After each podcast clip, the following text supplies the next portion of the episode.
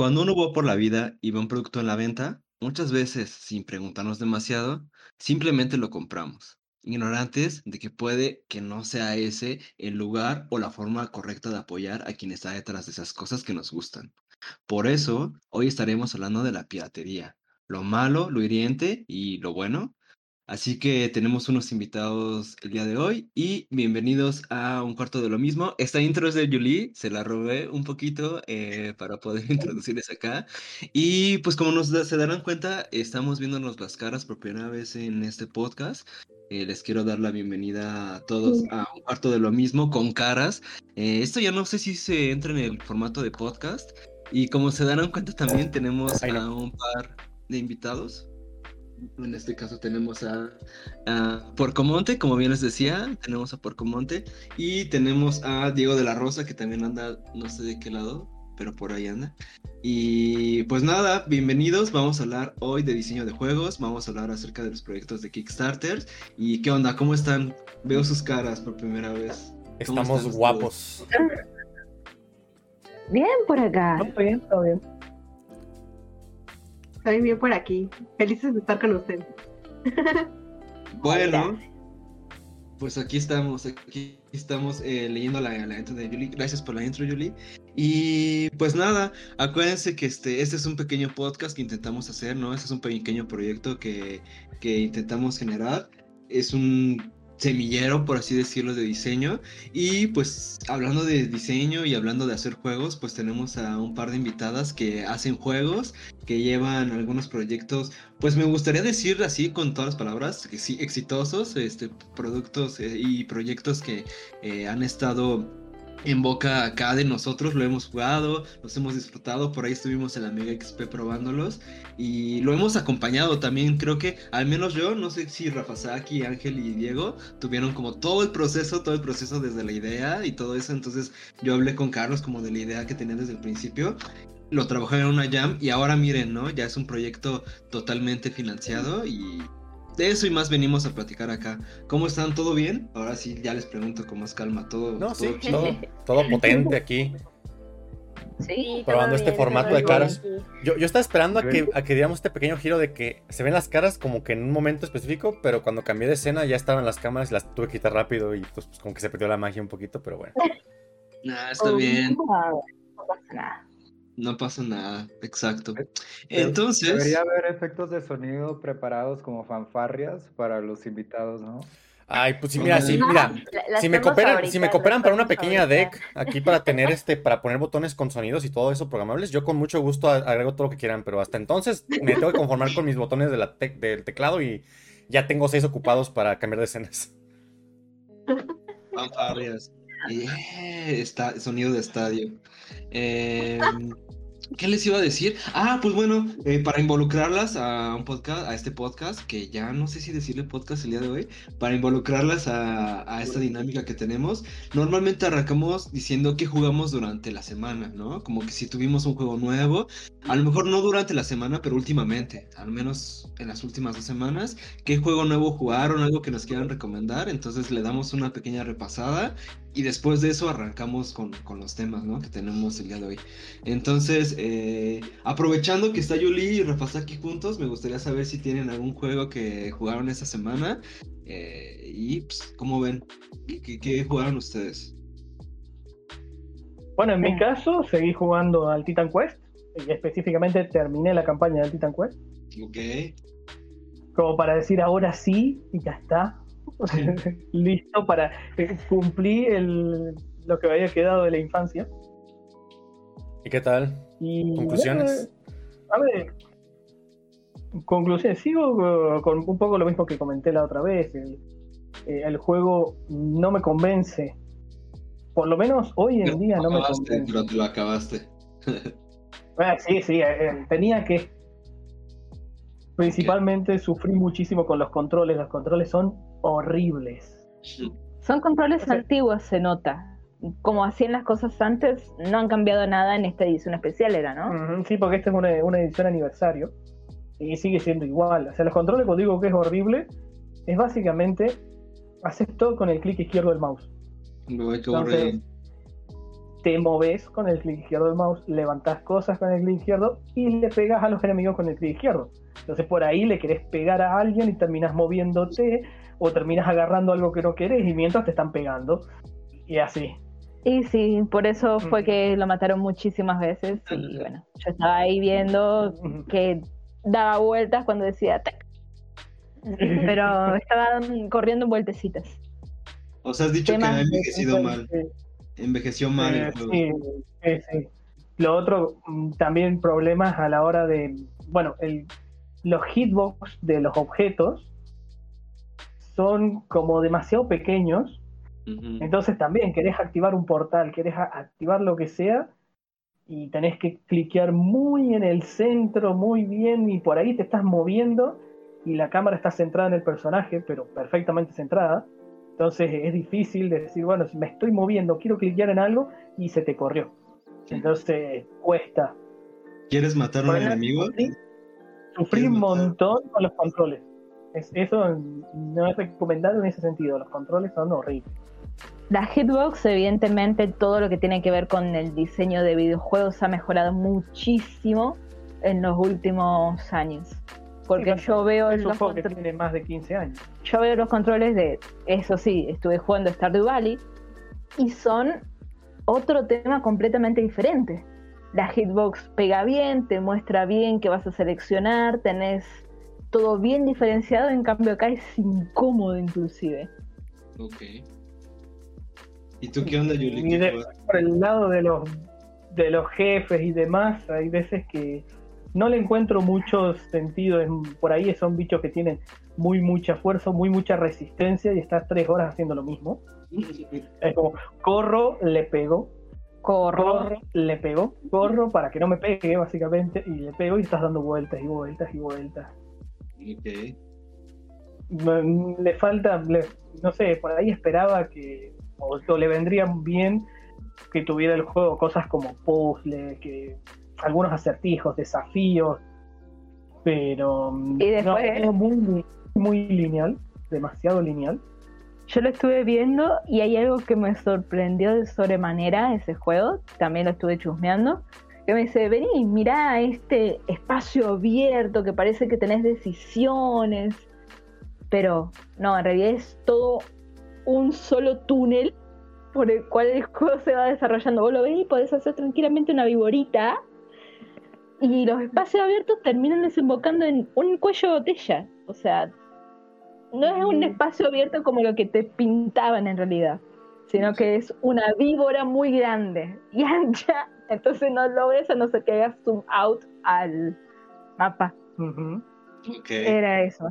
Es un juego sobre carriles, ¿no? Sobre rieles. Sí. Sobre rieles, sí, sobre rieles es la palabra. Ok. ¿Tú qué onda, Yuli? ¿Qué jugaste algo aparte de eso? Eh, ha empezado una nueva temporada en el Shadowverse, así que nos metimos y estamos ahora viendo de resolver los puzzles.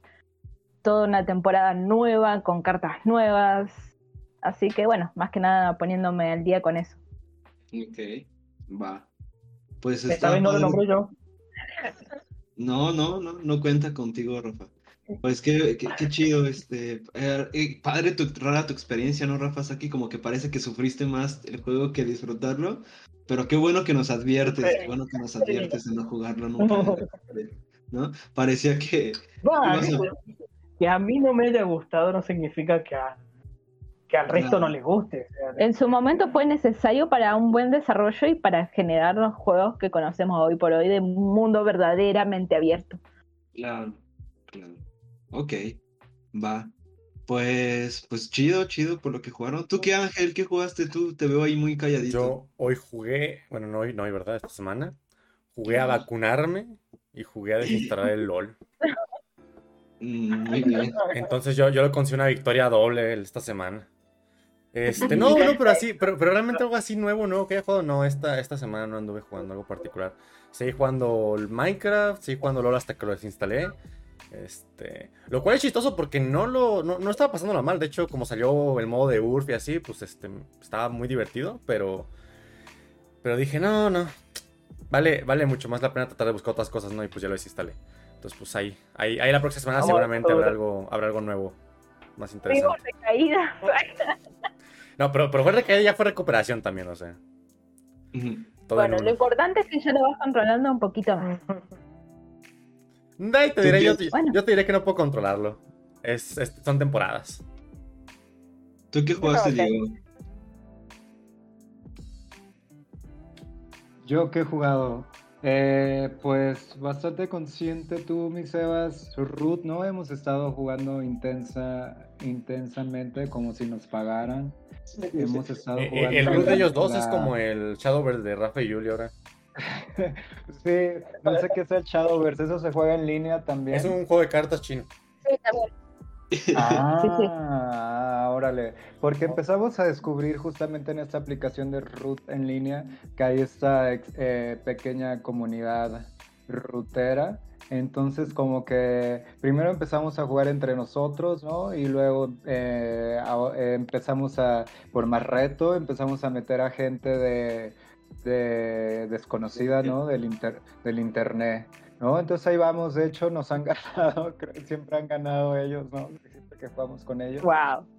Pero, pero se chatea con ellos y es muy, nunca pensé que siempre hubiera gente presente en el, en el, en, ahí en la aplicación, en el, en el juego, pero siempre hay gente chateando. De hecho tengo como dos o tres partidas activas de esas como de que, cuando quieras entras a seguirle y así. Entonces cada vez cada vez ya ando haciendo, yo que sí soy como de trophies, de, bueno, en Steam se llaman como logros o achievements. Yo sí soy de esos, entonces ando ahí intenciándole en la campaña también, que resulta que son cientos de juegos, pero no pasa nada, se hacen. Y por otro lado... Como si te eh, pagan. sí, sí, sí.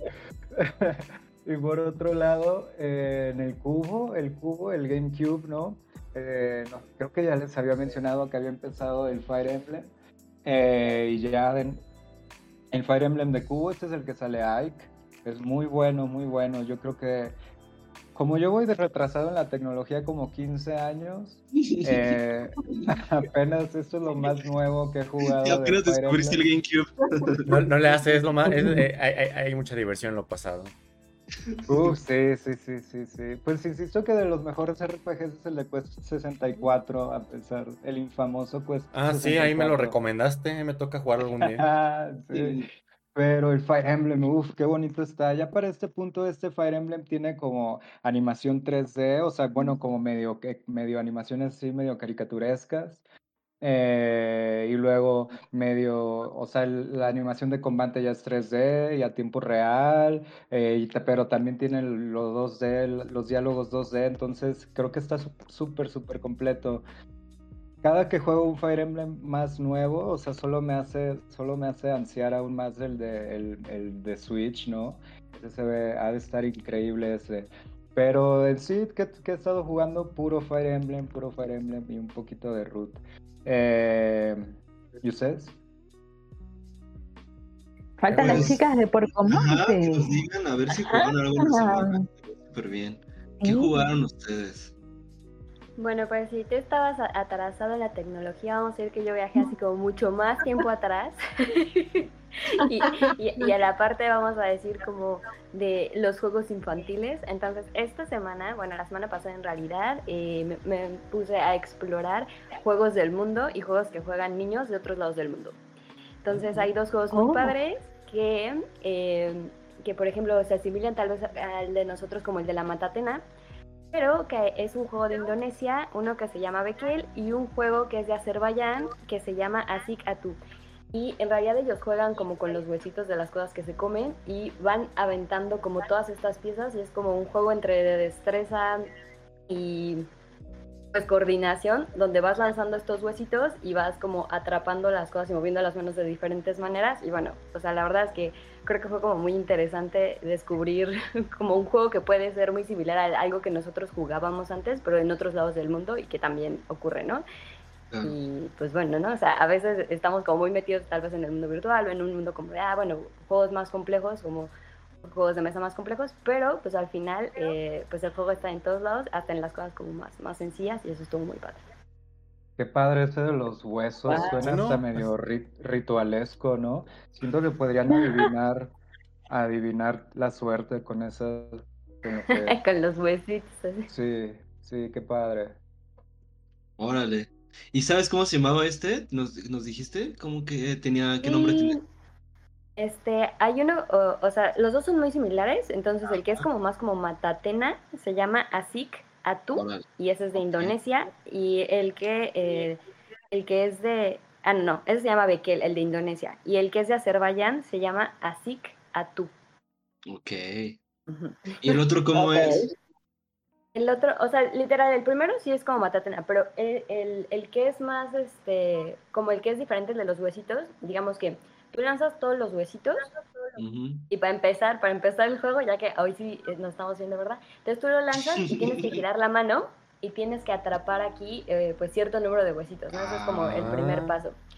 Y ya que los atrapas, lo vuelves a lanzar y cachas uno. Ese va a ser como tu, tu, tu pieza de con la que vas a jugar y donde caigan todos los, los huesitos, ahí los tienes que cachar. Entonces la idea es que avientas un hueso, cachas uno y vuelves a cachar el que aventaste. Entonces vas avanzando en niveles como de uno, recoges todos los huesos, ¿no? Cuando pasas de recoger por uno, ahora nos vamos con dos huesitos y luego con tres huesitos, así, ¿no? Hasta que se acaba todo. Y se acaban los siete huesitos, ahora viene como la parte como más interesante, que es como que los lanzas todos al revés y ahora no solo los tienes que cachar, sino como que los avientas y metes gol en tus otros dedos. Es como avientas, okay. meto gol y cacho. Aviento, meto gol y cacho. La verdad es que está, este, pues sí, muy bueno para la coordinación. Había que está, como, está como muy complejo, ¿no? O sea, como que de repente hay muchas fases, ¿no? La banda haciendo hardcore desde antes. y, en realidad, y en realidad es como muy sencillo, ¿no? O sea, en realidad pues, solamente son unos huesitos. Sí, entrar huesos. Pero Ajá, solo son unos huesitos así chiquitos, o sea, y, o sea, pensamos que podíamos jugar nosotros con huesitos de chabacano, ¿no? Y seguro funcionaría igual. Qué chido. Wow. Órale, pues bueno. Había una cosa así, con sí, de aguacate, de aguacate. Literalmente me hizo acordar a mi infancia donde agarramos, pero creo que eran, en vez de huesitos, piedritas. eran. Acá se juega algo similar, pero con piedritas. Sí, sí, muy, muy similar. Lo único que la... Sin la parte de la esa fue como, ok. Esa es nueva. Sí, esa es nueva. Está padre, sí. Bueno. Ahora falta la segunda invitada. La segunda. Bueno, en mi caso eh, parecerá comercial, pero la verdad no, no lo es. Estuve jugando lotería, nuestra lotería, porque la verdad tuvimos evento. O sea, tuvimos evento el domingo y oh. estuvo muy padre porque eh, digamos que estuvimos con personas que nunca habíamos jugado.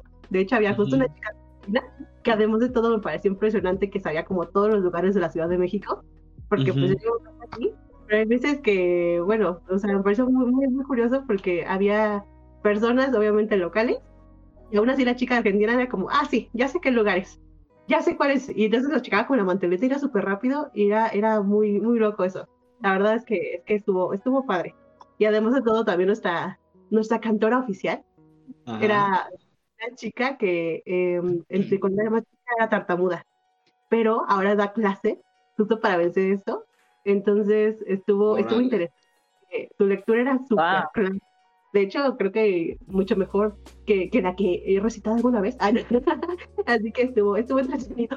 No, en verdad, o sea, la verdad es que lo hacía muy, muy, muy bonito. Así que estuvo, estuvo padre, digamos que es como ese clásico, pero aún así, pues cada vez que, que uno, uno lo juega, ah, pues pasan cosas diferentes, ¿no? La experiencia es distinta, igual pues varía mucho por las personas, así que...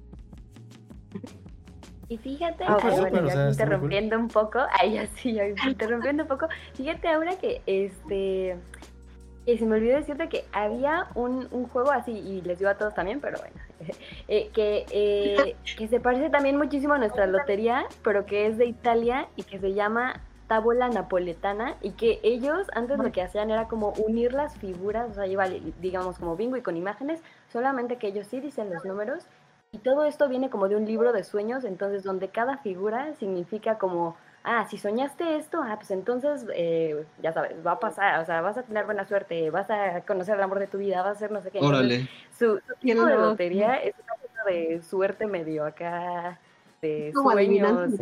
Tarot. es como, ahí sí para que vas, es como de, ¿qué va a pasar? Acá hay algo similar. Acá hay algo similar. Cuando entras a las casas de loterías de acá, tenés una zona donde tenés números, ¿serán? Sí, tenés una lista de números con cosas con que cosas. la, la, tabla de los sueños. Sí. Cosa de, ah, vos soñaste con, con anteojos. Eh, no, soñaste con anteojos. Entonces significa que tenés que mm, jugar al 95 que te va a traer suerte. Sí, pues haz de cuenta, es el, mismo, es el mismo juego. Yo creo que vino, o sea, como pues yo creo que vino de Italia, justamente a Argentina, y entonces es de hecho es, la misma, es, la misma traducción del juego. Wow. Wow, creo que acaban de cerrar un capítulo de su vida, le pudieron dar clausura. a los italianos. Que por cierto, eh, ah, lo que me comentabas de tu amiga, me comentó, ah, eh, me, me, recordó a Demóstenes, ¿no? Que también, este, creo que era tartamudo y poniéndose piedras en la boca, este, logró hablar bien chido, ¿no? Lo logró bien chido y Demóstenes es uno de los mayores acá, este, personas que hablan súper chido, ¿no? Como el mayor orador del mundo. Demóstenes es bien ah, chido. Pensé que estabas hablando como del Demóstenes de Don Gato, ya había uno que ah, tenía como... cierto. Ah, también. Tartamudeaba ahí. ¿Le habrán puesto, ¿le puesto Demóstenes precisamente por eso? Sí, sí, sí, claro. nunca, nunca lo había relacionado, ¿eh? ¿Ves? Sí, sí, hay cierta relación de Demóstenes. ya, ya me cerraron dos ciclos el día de hoy. No, porque cerrando ciclos, cerrando ciclos aquí. Sí, está bien fuerte la historia, ¿no? Que, que su tío le quería quitar eh, sus, sus, pertenencias, entonces Demóstenes era tartamudo y él se preparó y en leyes y con eso ya pudo defender, ¿no? Su, propiedad. Está padre la historia de Demóstenes. Luego, luego platicamos. Todo se, ponía, muy intenso Don Gato, ¿no? Con los episodios. Sí, y además los nombres, ¿no? Los nombres tienen que ver con cosas. Bueno, luego hacemos un análisis del contenido de Don Gato. Del contenido filosófico de Don Gato. Eh, pues vamos, a mí me gustaría, bueno, ya que eh, estamos aquí todos reunidos, pues me gustaría que nos platicaran de Puercomonte, ¿no? De... Ahora sí, mira, para las personas que no que no saben qué es lo que hacen, me gustaría que tuvieran como una pequeña introducción de qué es lo que hacen, de cuáles son sus pasiones eh, y cuáles son sus objetivos, ¿no? Como Puercomonte, eso estaría súper padre conocerles un poco. Conocerles un poco estaría súper bueno. ¿Qué, ¿Qué hace Puercomonte? Hacemos juegos y eh. juguetes mexicanos de corazón. No, bueno, hacemos juegos para promover la cultura mexicana y para desarrollar habilidades, para eh, conectar a la familia y pues bueno, no, o sea, y para divertirnos explorando y nuestro entorno, ¿no? Que en este caso pues estamos en, México y entonces para compartir también eso ya sea dentro de México como fuera de México. Eso, es lo que hace Puerco Monte. Ok. Y sí, resumido, resumido. Y hace poco tuvieron un este un proyecto que estuvo como muy movido, ¿no? Estuvo muy movido durante un par de meses eh, ¿Qué onda? ¿Cómo les fue? ¿Qué, qué, qué fue lo que sucedió ahí en, estos, últimos dos meses? Mira, que exactamente lo tenían ahí atrás. Eh, mira, mira. Ah, ahí se lo pueden como que como que dar así la vueltita y todo para que quede la ahí, ahí, el unboxing. Nos deben muy en Argentina. Por eso, por eso, ahora tiene una parte, yo tengo la otra. Yo tengo varias partes que me hacen bien Ah, sí me gusta el tablero. El tapete está muy bonito, a mí me gusta mucho cómo quedó. Porque, por ejemplo, este, yo igual no estuve desde el mero inicio, pero sí, sí me tocó ver los primeros años de, de Carlos también cuando estaba haciendo el distrito y todo está. No, no, era en Inkscape. Y también está, pues, fue un gran cambio, un gran retoque todo, a las cartitas. Yo aún recuerdo las primeras veces que lo testeamos y quedó muy bueno el arte final a comparación de lo que había antes. Está bien, nos comentó que lo iban a cambiar, ¿no? Pero todos los cambios que han hecho valieron completamente la, la pena. Perdón. Sí, a mí me gustó mucho la simplificación con el tablero central. Sí, la simplificación del tablero central le suma mucho. A ver qué onda, pues muchas gracias. muchas, muchas, gracias por las flores. este, Pues justamente eh, eh, lo, que queríamos, bueno, cuando conocimos el proyecto de, este Carlitos, eh, pues ya fue, un proyecto que nos llamó la atención, fue un proyecto, o sea, no solo por la temática, sino porque la mecánica y la temática pues, pues cerraban muy bien y, no, no se sentía forzado, ¿no? Y entonces era una oportunidad, o sea, cuando, cuando yo lo vi por primera vez, yo vi como, bueno, esto es una oportunidad porque el juego puede todavía crecer más, ¿no? Y fue cuando empezamos a ver como de, ah, bueno, pues qué pasaría para hacerlo, o sea, que realmente comunicara qué es esto del Día de Muertos, ¿no? Porque al final es un juego que va a transmitir parte de una de las celebraciones más importantes, ¿no? Que tenemos en México y entonces, pues, si íbamos a hacer un juego eh, con, con esta temática, pues queríamos realmente rendirle homenaje.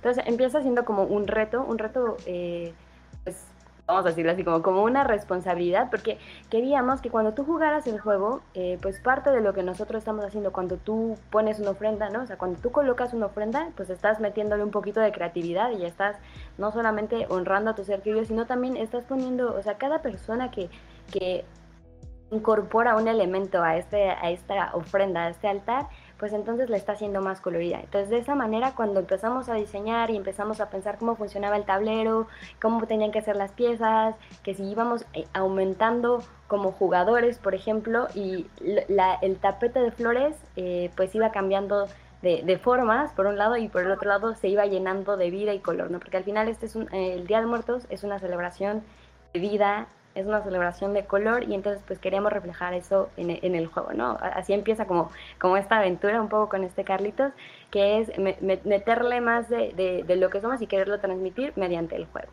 No sé tú qué quieres ¿Les puedo preguntar algo?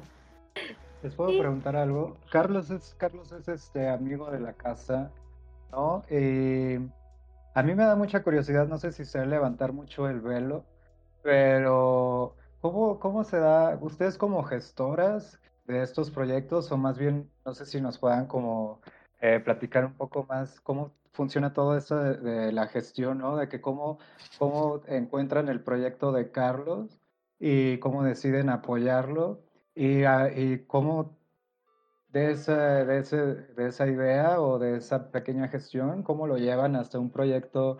Eh, parece que no quieren, eh, nadie quiere caer en la, en la vanidad, pero fue un proyecto que casi el doble junto, ¿no? Como el 200% en Kickstarter. Entonces, pues en parte enhorabuena y muchas felicitaciones, pero también nos quedamos vislumbrados de, cómo, cómo de esta relación entre Carlos y ustedes, cómo se dio y cómo lo llevan hasta un proyecto, eh, ¿cómo le dicen? Exitoso. fondeado. fondeado, fondeado, fondeado, Bueno, pues como platicamos un poco, ajá justo como me estaba platicando ella, en realidad vio, vio como ese potencial en, el juego de Carlitos. Y la verdad es que ya como por Comonte, siempre hemos tenido como esa inquietud de no solamente pues ser, editar nuestros propios juegos, sino queríamos ser también una plataforma. Y una plataforma que apoyara pues obviamente todo este talento que está en México. En este caso pues nuestra primera promesa por Comonte, que así fue como, como le nombramos, eh, fue Carlitos. Y la idea es justamente no solo, no solo ah, lanzar el juego y listo, ¿no? Sino ha sido todo este acompañamiento, todo este, trabajar esta sinergia entre, entre todos, que obviamente pues todos hemos puesto mucho corazón y mucha creatividad para llegar a este resultado final, que pues nos ha, dejado muy orgullosos. Y pues creo que la razón por la que lo, llegamos a la meta fue muchísimo justo por esta comunidad. La verdad es que ha sido un apoyo muy padre, eh, incluso vamos, como Monte, creo que no habíamos tenido tanta oportunidad de estarnos tanto en la comunidad y fuimos como muy bien recibidas, así que eso también es algo que agradecerse. Y por supuesto, pues es todo el esfuerzo, ¿no? Eh, desde la parte de atrás, desde Monte como diseño, obviamente Carlitos, que es su idea original, pero ya pues llevada a otro, a otro nivel, digámoslo, porque pulimos algunas cosas para hacerlo pues lo más hermoso que pudiéramos para, justo como mencionaba Sofía, darle ese tributo y ese honor a algo tan, tan mexicano, tan como sería. Yo creo que también por eh, un poco tal vez del lado de cómo llega este acercamiento tal vez de un diseñador hacia nosotros. Eh, bueno, aquí sí vamos a decir que lo de Carlitos fue una coincidencia, fue una bonita coincidencia, ¿no? O sea, fue casi, eh, justo por, por, lo que estaba ocurriendo en el mundo, ¿no? Por la pandemia y que empezamos a buscar como nuevas formas de conectarnos con, con, nuestra comunidad. Entonces, pues una de las cosas que tuvimos que hacer y que muchos diseñadores hicieron eh, pues de manera independiente, pero pues también nosotros como, como, como pequeña editorial, fue eh, pues tener algunos de nuestros juegos disponibles para que se pudieran jugar en línea. Entonces, este acercamiento realmente eh, empieza por, por algo que, que la pandemia, o sea, en el lugar de que pues estamos lejos, esa, esa, esa circunstancia a nosotros nos acercó y entonces pues empezamos a hablar más, ¿no? O sea, Carlitos ya lo conocíamos, yo ya lo ubicaba desde hace pues unos años, él también creo que a nosotros así, o sea, de vista creo que lo había visto dos que tres veces, me caía bien cuando lo veía. Pero no habíamos realmente eh, pues jugado ninguno de los dos juegos eh, pues de los otros, ¿no? Y, y en el momento en el, en el que decimos, bueno, podríamos trabajar con alguien más, como decía ahora, ya lo habíamos pensado, pero antes de empezar a trabajar con este, con este Carlos, pues realmente lo que nos planteamos fue como de, ok, ¿queremos hacer esto una vez o queremos hacerlo más veces? Entonces, realmente para nosotros el reto fue decir, ok, este es, esta, esto que vamos a hacer por primera vez con, con este Carlos va a ser la base para algo que queremos replicar eh, pues cada dos años por lo menos, ¿no? O sea, ahorita de inicio como cada dos años eh, es algo que nosotros queremos replicar y pues entonces cada dos años sacar un juego que no sea eh, pues editado, o, sea, que, que, lo editemos nosotros, pero que no salga la idea y toda la mecánica y demás del juego por nosotros, ¿no? Sino darle una oportunidad a alguien más de, de pues de compartir lo que nosotros ya hemos avanzado en estos años, como de, conocimiento de producción, de conocimiento a lo mejor incluso del usuario, ¿no? O sea, porque era mucho de lo que eh, empezamos a trabajar también con Carlitos, que es como cuál es la interacción con los que juegan tan solo como con las piezas, ¿no? más allá de, tal vez eh, de un gráfico, ¿no? De, de, un aspecto estético, sino también pues de la jugabilidad que da tal vez la dimensión de una pieza o un elemento central, ¿no? Que en este caso cambió como la parte de la dinámica entre los jugadores. Em, bueno, no sé, creo que está hablando de más. No sé si. para, esto, para esto es el podcast, justamente, para que no. Para que puedan explicar todo lo que quieran hacer. Este, bueno, pues si quieren, eh, preguntan otra cosa para que no, no, nos encaminemos más a esa otra curiosidad. Pero a mí me encanta que tenemos primicia, creo. ¿No? Creo que sí. Eh, el hecho de esto de saber que cada, eh, que cada, dos, cada dos años está pensando en sacar un juego nuevo, un juego externo, externo de otro diseñador, de alguien más. No sé si eso lo habían comentado ya antes en algún otro lado, si no tenemos primicia. Eso está bueno. No, lo habíamos hecho, no lo habíamos hecho formal, vamos a decir. Ay, sí. pues es un buen plan, es un súper buen plan, ¿no? Es una, es una buena meta. Eh, yo sí tengo una pregunta. Yo tengo, bueno, tengo muchas preguntas, un montón de preguntas.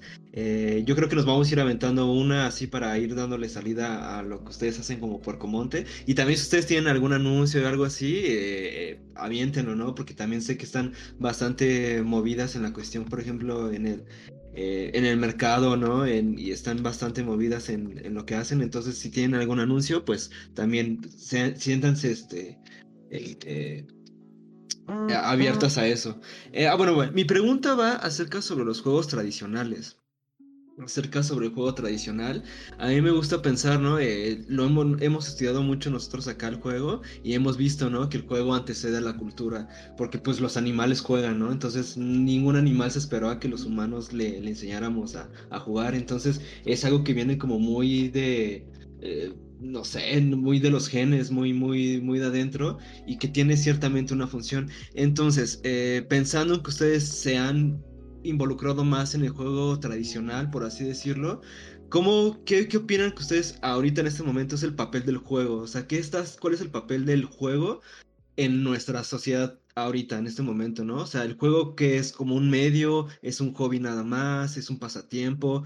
¿Cómo ustedes lo ven? ¿Qué, qué arma es el juego, ¿no? ¿En qué, en qué estamos, ¿no? ¿Qué, ¿Qué, papel estamos dando al juego? Y tomando en, en, contexto, ¿no? El juego tradicional, ¿no? Lo que ustedes hacen tradicionalmente, que es algo que, tiene, que históricamente ha estado como acompañado a los humanos. En este momento, en este punto, ¿cómo ven que, que están parados los juegos? Bueno, desde mi punto de vista, el juego es, yo lo vería como una herramienta. no solamente, eh, vamos, es una herramienta enfocada en distintos ámbitos, ¿no? Tanto el ámbito de que, como dices, ¿no? desde pequeños, desde, vamos, desde los animales todos jugamos y entonces nos ayuda a generar o a, o a generar conocimientos y habilidades. Y también es una herramienta que nos ayuda a socializar, nos ayuda a conocer a otras personas, a otros mundos. Y pues vamos, como todo en conjunto, digamos que es, es justo esta manera de conectarnos con nosotros mismos y con nuestro entorno. Así es como lo vería. Y justo ahorita con la pandemia, la verdad es que el juego nos ha ayudado a, a sobrellevar, vamos, todo, todo, nuestro día a día y también a conectar con más personas, a pesar de estar lejos. Claro. Ok, buen punto. Entonces, como una herramienta, ¿no? Para ti, como una herramienta o un martillo, ¿no? Decimos, luego decimos aquí, es un martillo. Ya, como lo utilices tú. ¿No, Diego? ¿No es un martillo? tu cara de güey. Eh, ¿tú, ¿tú qué opinas? ¿Qué opinan? ¿Qué, ¿Qué opinan del martillo? ¿Qué más? ¿Qué más? Yo creo que, o sea, y justamente para Porcomonte el juego es, es, una, es una herramienta, ¿no? O sea, muchas veces eh, cuando te acercas a, otras, a otras editoriales o, o, si tú le preguntas tal vez al objetivo a un diseñador como ¿por qué haces juegos? Muchas veces te van a decir, ay, bueno, o sea, como, porque, ¿qué es lo que quieres hacer? Ah, pues yo quiero hacer el nuevo X juego, ¿no? O sea, el mejor juego de, quiero hacer un juego de estrategia, quiero hacer un juego de no sé qué, no sé, en realidad es un, eh, empieza a ser una parte como de ego, de yo quiero hacer un juego que sea tan maravilloso como este otro juego que se repartió en el mundo, que se hizo en mil idiomas y se repartió en mil países y ganó muchísimo dinero y ya, ¿no? O sea, quiero hacerme rico con un juego. Y bueno, para empezar, ese no es nuestro objetivo. Nuestro objetivo como Porcomonte no es como voy a hacer rico con un juego, ni tampoco es voy a crear el mejor juego que se le ha ocurrido a nadie en esta vida y nunca se le ocurrirá a ningún otro mejor después, ¿no? Nuestro objetivo en el juego, eh, con el juego en Porcomonte, es más bien pues, darle la oportunidad a las personas de volver a conectar, incluso, o sea, entre en la familia, ¿no? O sea, creo que nos faltan oportunidades, ¿no? O sea, la, la, la velocidad con la que con la que el mundo cambia y a lo mejor, pues, eh, mal uso de algunas veces como de la tecnología, pues también nos, empieza a dejar, ¿no? Fuera de que ahorita nosotros podemos hablar de lugares diferentes del mundo, también es cierto que si, no sé, vamos a un restaurante, o sea, los niños ya no, es más, ya ni siquiera creo que hay sección para, en algunos como para que vayan y jueguen, ¿no? Sino como que todos están ahí eh, este, ensimismados como, no sé, con un video, ¿no? O sea, y, y, esta es una oportunidad pues de, de conectar y de conocer más, eh, pues como decía ahora, ¿no? un poco como lo del entorno.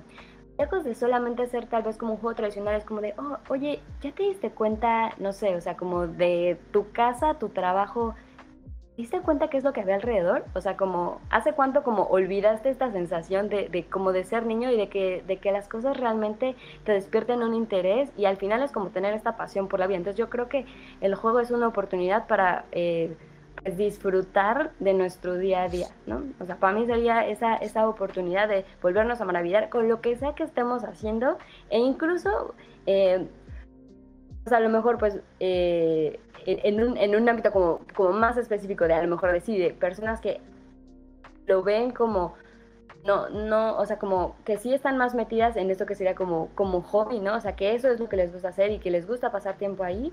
Sí, ahí van a conectar con otras personas, pero incluso personas que no, no, no, no, no se consideran jugadores, el juego va a ser una manera pues de, descubrir, ¿no? Y, yo creo que eso es una, una, sensación que nunca deberíamos perder, que es el de pues poder maravillarnos y sentir esta curiosidad, porque es la que nos va a ayudar en lo que sea que estemos haciendo, pues a, a, o sea, a crecer un poquito más, ¿no? Súper. Mm. No, está muy, muy, muy bonito, muy romántico el, el asunto. A ver, tú, Ángel, échense una pregunta, que o tienen alguna pregunta ustedes preparada para por Yo, a ver. Yo, yo, yo, tú, hiciste una, tú hiciste una, pero bueno. A ver.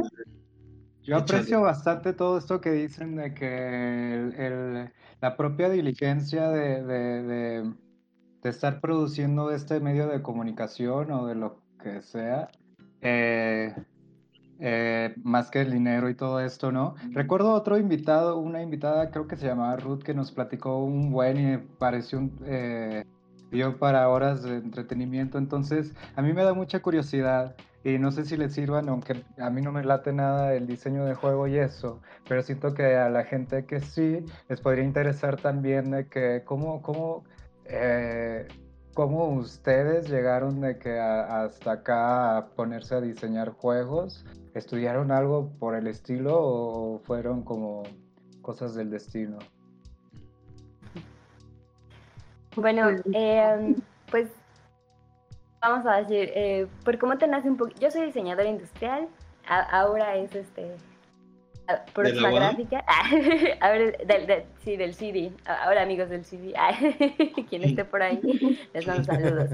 Este, sí, entonces, eh, pues yo cuando hice mi proyecto de tesis hace un rato, Trabajé para hacer eh, la remodelación de un parque público en Calakmul, Campeche, una, una zona del sureste de México. Y ahí mi objetivo era no solo construir eh, pues, los juegos de un parque público, sino reforzar la identidad local a través del juego era, era pues un proyecto padre que involucraba artesanos de la zona, que involucraba el cómo concebían los niños y en sí pues la, comunidad en general, dónde vivían y, lo que tenían a su alrededor, que es una zona que tiene muchísimos sitios arqueológicos, pero que la gente pasa desapercibidos.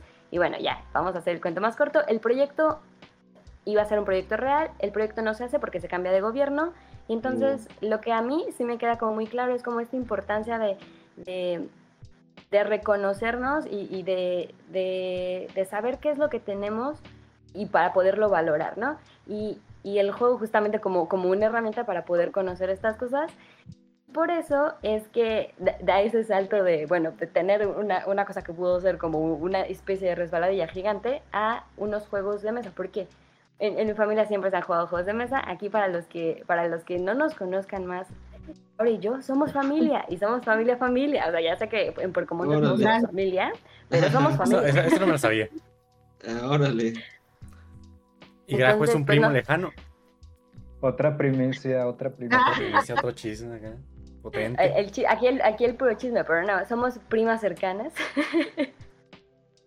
Y entonces, como, como ahora podrá, podrá corroborar, la verdad es que, o sea, eh, en nuestra familia eh, siempre hemos jugado, ¿no? O sea, a lo mejor no voy a decir como que euros ni nada así, pero siempre hemos jugado. Entonces, cada vez que nos vemos, o sea, después de comer, jugamos.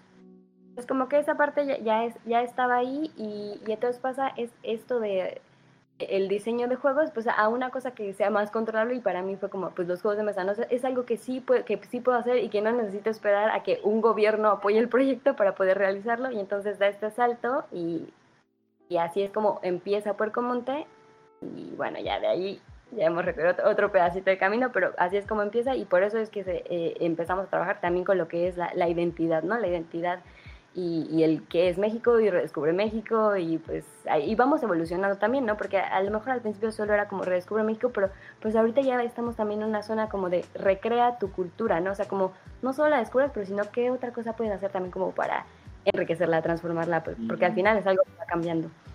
Claro. ¿Ya viste Parks and Recreation? ¿A mí? Ay, sí. Sí. sí. Este, vi como dos, dos, dos, pero no me cayó muy bien. Ay, sí, no me gustó mucho. Sí, está un poco rara. ¿Tú ya la viste, Diego? Sí, muy melosa. Está, simpática, pero muy, muy melosa. Yo digo que las sitcoms son el anime gringo. ¿Tú crees? Tienen para todo, tienen para todos. De todo tipo, ajá, hasta para las personas que hacen este parques de diversiones. Ajá. Siempre hay una, ¿no? Que, que te puedes identificar. Eh, pues qué bueno, órale, pues está bastante padre el proyecto, ¿no? Normalmente vemos siempre por afuera el logo y todo eso. perdón. Y no vemos este qué es lo que realmente hacen las empresas, ¿no? O qué es lo que trae cierto proyecto. Pero a leguas, yo creo que ustedes, por como antes se ve, ¿no? Se ve que traen como cierta estética y cierta identidad.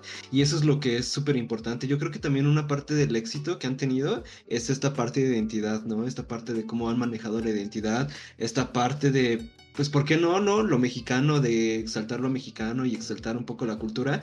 A veces acá en sistemas lúdicos, ¿no? Peleamos mucho con la banda que quiere tener como esta cuestión de, de... Por ejemplo, criticamos mucho que haya muchos juegos o que el primer juego de referencia de México sea sobre aztecas, ¿no? Porque siempre es como esa cuestión. Entonces, lo trabajan y está padre porque no hay una porque no tienen un juego sobre aztecas. Me queda bien porque no tienen un juego sobre aztecas. No, así, es, así es, así estamos, así no, no es eso. Porque es que manejas una identidad, ¿no? Manejan una identidad totalmente en la marca. Entonces, yo no tengo problemas con que se haga. De hecho, pues creo que está padre. Yo también, ¿no? Soy lo más este, mexicano posible. Pero lo que estoy pensando es que eh, no se trabaja esta identidad, ¿no? No se trabaja esta cuestión de, de darle la suficiente profesionalidad o darle la suficiente este, calidad para salir a un mercado, ¿no? Porque también es, compites, compites, estamos compitiendo de cierta manera, aunque no sería a lo mejor lo ideal, ¿no? No competir, eh, o no sé, pero al final es un mercado, ¿no? Es un mercado. Entonces, si sabemos que nos vamos a dedicar a esto, eh, nos estamos enfrentando a un mercado. Entonces, eso es lo que está padre, ¿no? Cómo manejan la identidad. Bueno, quiero pasar un poco la palabra a Yulisaki, a, a, los Rafas, a ver si tienen una pregunta, porque siempre tienen un punto bien importante acerca de, de, cómo ven los juegos. Entonces, quisiera darles a ellos un poco la palabra. No sé, es una editorial, nunca llegamos tan lejos. ahí, ahí. Eh... Pichenlos. A ver. Yo tengo una duda y es, ¿están dispuestos desde su editorial a abrirse a otros, ¿cómo se llama? Como nosotros. Nosotros somos... Sí, o sea, pero que diseñadores. Sí, a otros diseñadores de otras partes del mundo, no necesariamente mexicanos, pero que estén dispuestos a buscar una manera de representar lo que ustedes quieren. O sea, si la pregunta es si están abiertos a diseñadores de otros países, por ejemplo, de otros países. que estén buscando de hacer juegos que representen, a la cultura mexicana. Exactamente, sí. Porque yo he visto muchos que, por ejemplo, nosotros somos de representar mucho la cultura europea. Por ejemplo, con los euro somos mucho de consumir cultura europea y nos gusta. Tanto así que estamos estudiando y todo para representar una cultura que no es de acá, de Argentina. Pero aún así nosotros nos formamos para poder representarlo de, un lado que estemos no faltándoles respeto más que nada. Así que simplemente me gustaría saber eso. Aunque seguramente si hay un diseñador de afuera que quiera hacer un juego mexicano, va a ser de aztecas. No, no, no. De cholos, güey, de cholos. O algo más, no sé, algo más chido. Bueno, yo creo que no es tanto como, o sea, no, no, no voy a decir que es como, no vamos a trabajar con diseñadores de otros lados, ese no es porque sería como súper excluyente ni nada. Pero, lo que, pero lo que sí, lo que sí podría decir, por eso pregunto. digamos, no, o sea, lo que sí podría decir es como los juegos que los juegos que diseñamos y que trabajamos tienen que, o sea, el juego que sea tiene que entender todo el contexto alrededor. Entonces, si hay una persona, aunque no sea mexicana, que por alguna razón entienda todo el contexto, porque no solamente como, vamos a decir, es un poco como vivirlo, ¿no? No es lo mismo si yo voy y leo sobre algo a que si estoy viviendo ese, ese evento, ¿no? O sea, como te digo, ah, bueno, pues igual y lees cómo es el chile en nogada, pero ya lo probaste. ¿Sabes a qué sabe? ¿Sabes cuánto cuesta preparar la salsa? ¿Sabes cuánto tiempo se tarda en hacer eso? Entonces, si, si haces eso y entiendes todo eso, vas a diseñar un juego muy diferente que incluya chiles en nogada que si solo los has visto y si solo sabes los ingredientes. Entonces va más por la parte de si realmente has vivido esa parte que nos quieres comunicar. Yo creo que ese sería como, como el factor, ¿no? O sea, como, porque al final nosotros estamos siendo como, pues, e, estamos compartiendo esta parte y no queremos compartir algo que no, que no sea real, ¿no?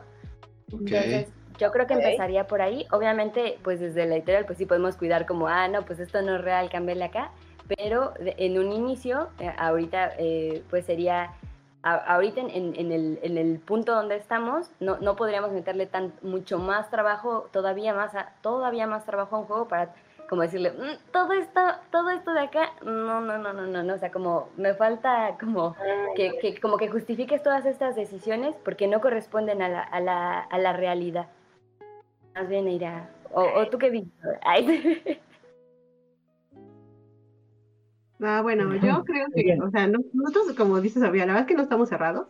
O sea, definitivamente nos gusta mucho aprender de los demás, entonces, no sé, eso no sería una limitante en absoluto, sino más bien es como menciona, ¿no? O sea, si esta persona eh, está tan apasionada como nosotros y seguimos con esa misma sintonía y valora como nuestra cultura de esa misma manera que nosotros lo hacemos, porque creo que ese es, justo ese eje que, nos define como Porcomonte, ¿no? Esa pasión que tenemos por México y por supuesto que puede compartirse con un montón de personas en todo el mundo.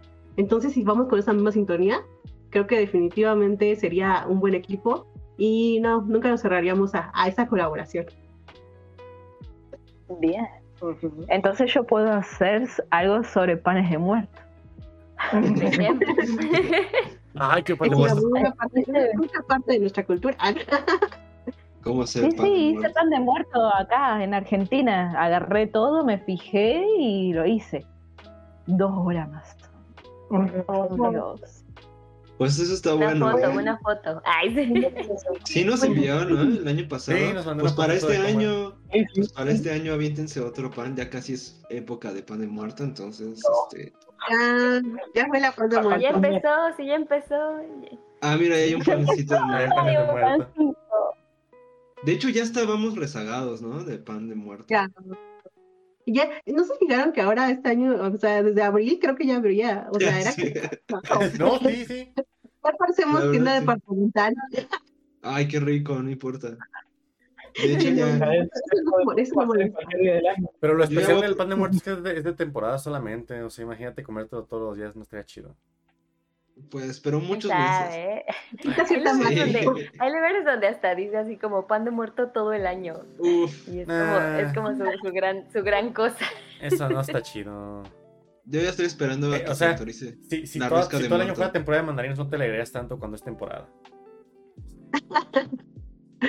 No he comido Bueno, mandarinas tal esta temporada todavía, por cierto.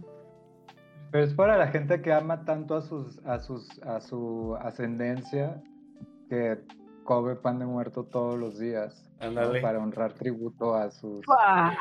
Yo, yo, sus tripas. Más bien Yo estoy esperando ya la... Yo estoy esperando la rosca de muerto. Y ya con eso, con que tenga mi rosca de muerto. una manteconcha de muerto. No, exacto, manteconcha. justo cu- cuando ya hicieron las manteconchas y los mantemuertos, yo creo Sí, que sí, Todo es posible. Todo es posible. ¿Para cuándo tamales de muerto? Oigan, este... ¿Qué onda, Ángel? ¿Tú tienes alguna una pregunta que tengas para las chicas de Porcomonte? ¿O algún tema antes de ir iniciando más temas? Todavía tenemos un Mm. ratito más de plática.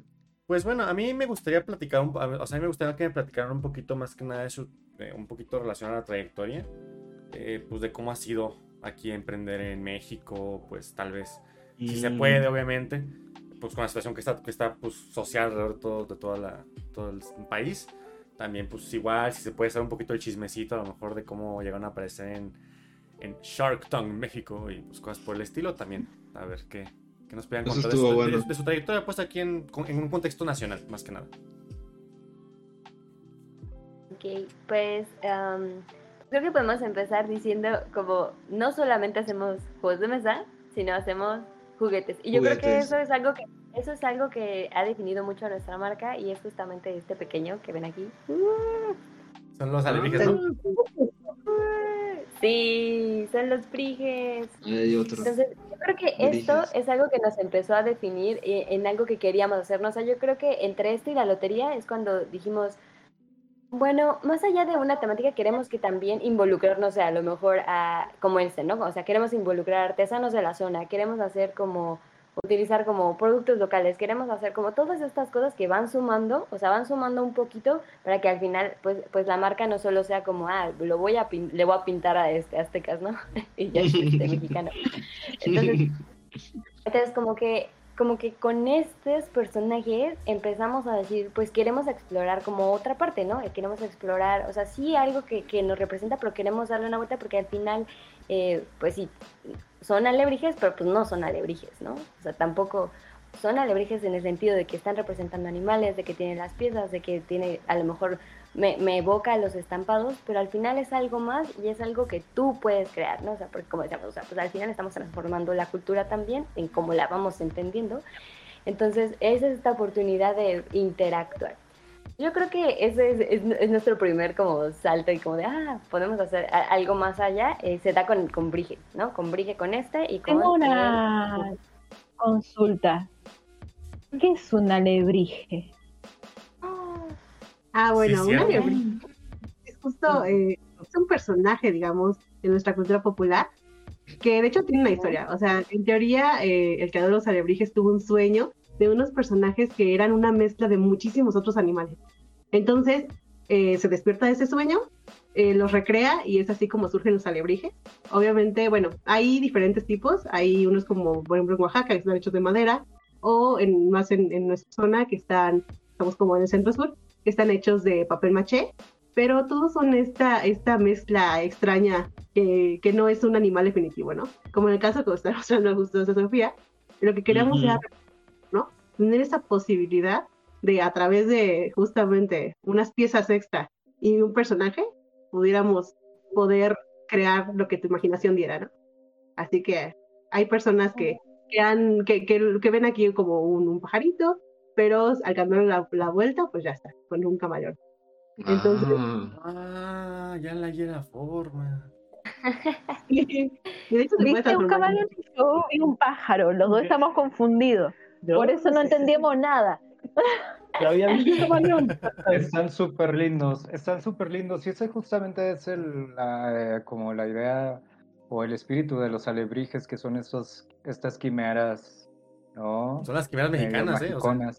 Exacto. y muy curioso, muy curioso porque en primera impresión o como que creces y estás como, es algo como tan arraigado a la cultura que pensarías que es algo hasta prehispánico, pero es, tiene como 50 años o menos de haberse creado, creo que es como, eh, como de los 80 más o menos. Un poquito antes, sí, Pedro Linares los, bueno, se adjudica a Pedro Linares como la creación, eh, sí, es algo como contemporáneo, ¿no? habíamos platicado, ¿no? La, la vez que hablamos de, de, Pacific Rim, ¿no? Que precisamente estos monstruos gigantes son como tipo alebrijes.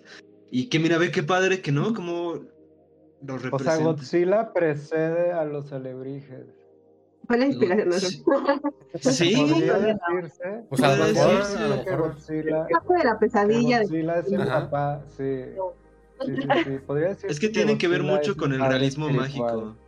Tiene que ver un montón con esta cuestión. Y es esa misma época, realismo mágico y como esta cuestión de las enseñanzas de Don Juan y esas cosas. Bueno, Godzilla es de los, Godzilla es de los, del, como del 50, principios de los 50. Por eso te digo que lo precede. Y, sí. y, muy curioso porque es una, es una anotación más en mi teoría de que el mexicano es la versión huevona de los japoneses. Mm, ¿Qué pasa? Eh, por ahí.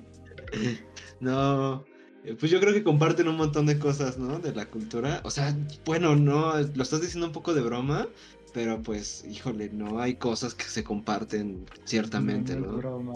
El drama. Pero lo digo muy seriamente. Lo dices, seguro. ok. Eh, pues bueno, sigamos. Eh, una consulta. Ajá. Eh, a ver, dicen que Porcomonte, eh, lo que buscan en Porcomonte es representar la cultura mexicana o hacer que se, que se pueda aprender jugando, digamos, una cosa por el Su enfoque es para un público mexicano o están buscando también de que se expanda el mundo y que el mundo pueda llegar a conocer eh, y aprender sobre la cultura mexicana. Mm, vamos para, para, ambas, para ambos. Para los locales, porque pues hay muchísimas personas que aunque estamos aquí, no conocemos nuestra cultura o por alguna razón, pues en realidad no, no hemos tenido mucha oportunidad de conocer cierta historia o incluso, digamos que como mencionaba Sofía en algún punto de la conversación, no conocemos nuestro entorno. Está ahí, hay muchas cosas, elementos que están siempre presentes, pero no los vemos. Y, por supuesto, para los extranjeros, porque sí queremos compartir esta cultura, ¿no? Queremos que ellos también puedan vivirla y revivirla y en este caso, como por ejemplo justo con Brige, tener una experiencia mexicana en donde sea que estén del mundo.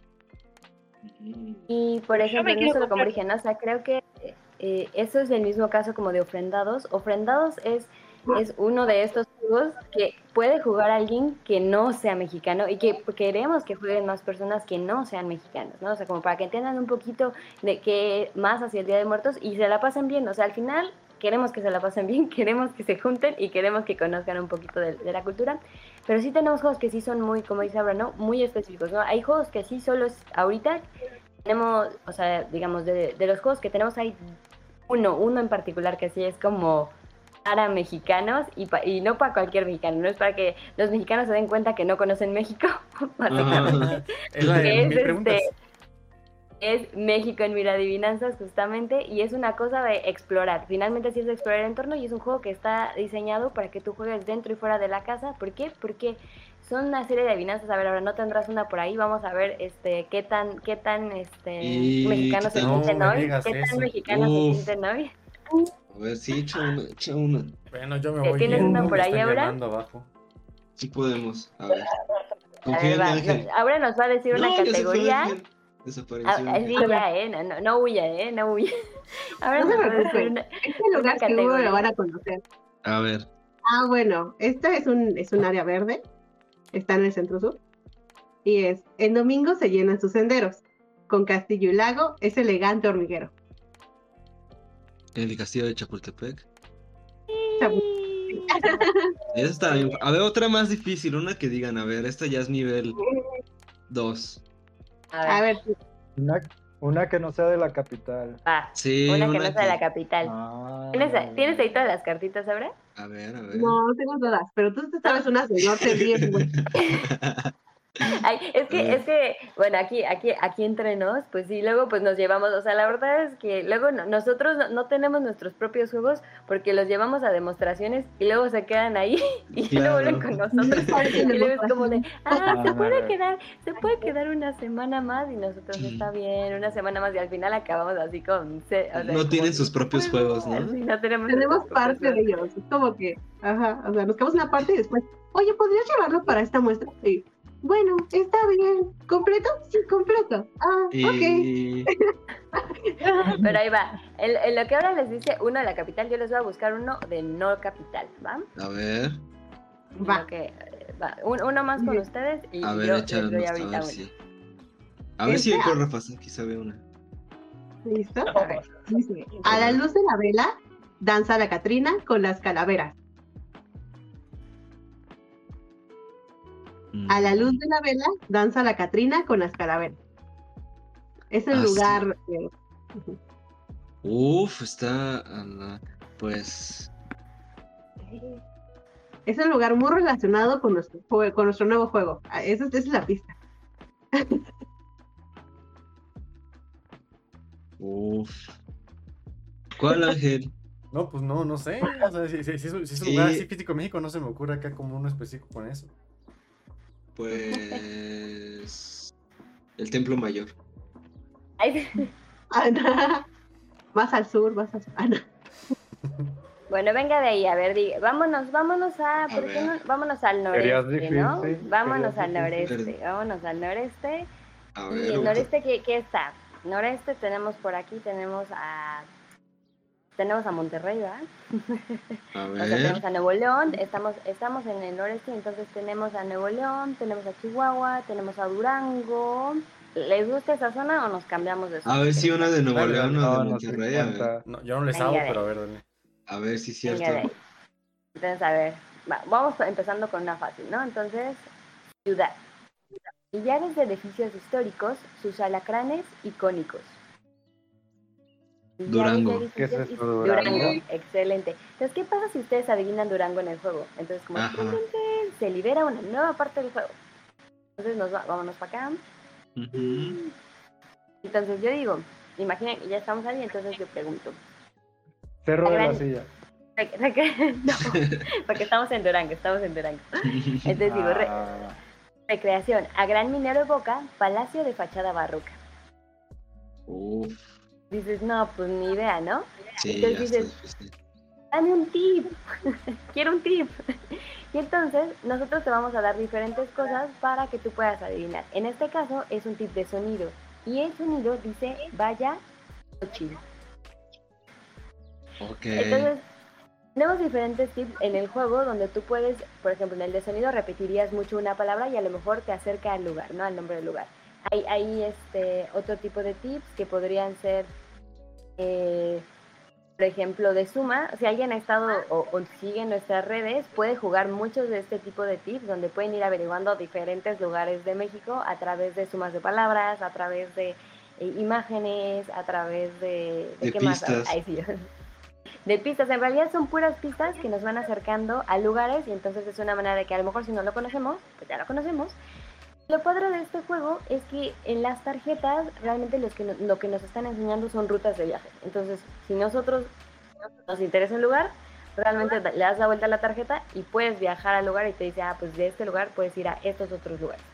Ok. es un poquito una idea de explorar, o sea, están eh, jugar para explorar y explorar para jugar. Wow.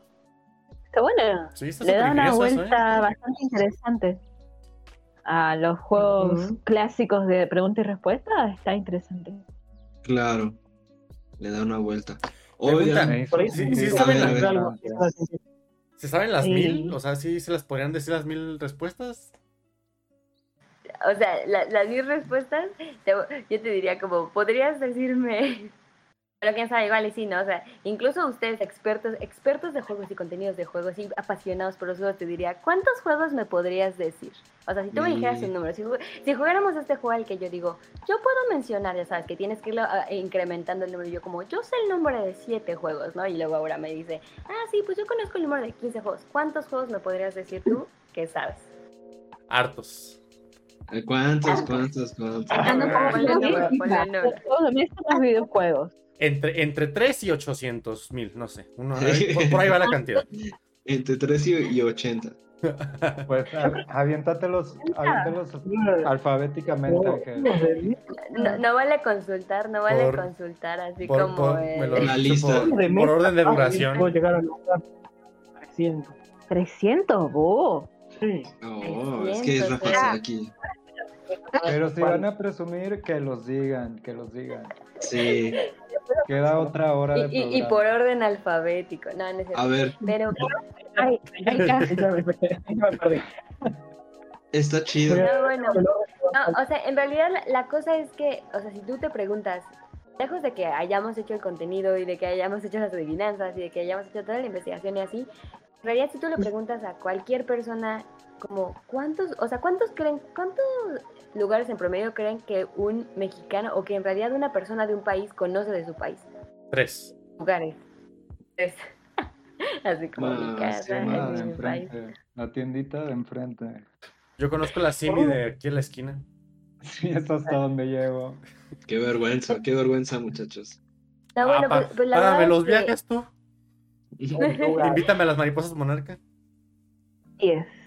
Las mariposas. Unos 12 lugares diferentes en toda la Argentina, más o menos yo. ¿Cómo cuántos? ¿Han ido a la Patagonia? Eh, yo fui... la Patagonia. Tenés Patagonia, Santa Cruz, donde podés ver las ballenas, tenés el Calafate, tenés un ciudades entre medio. Después tenés Bariloche, Neuquén.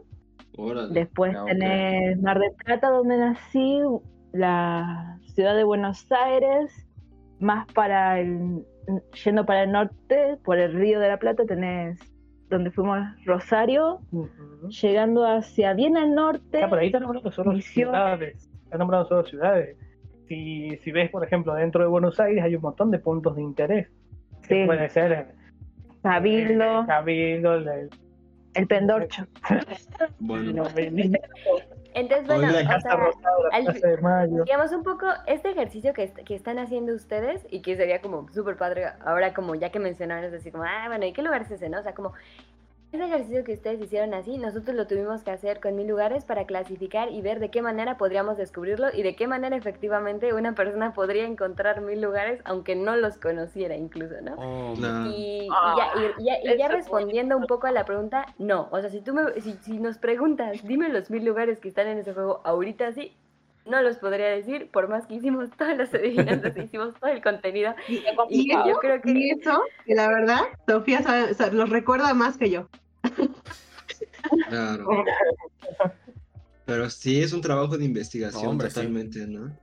Claro, no los, no los pueden mencionar, pero saben que ahora los llevan pregnados, ¿no? Sí, claro. Sí, ¿no? O sea, si ahora ya alguien, alguien lo menciona, es que también era esto como de la dimensión del conocimiento, ¿no? O sea, nos preguntábamos como de, em, empezamos a clasificar cosas como desde, ok, lo conoces, pero ¿qué significa lo conoces, no? Es como, ¿lo has visitado? Es como un nivel, ¿no? O sea, ¿has oído de él?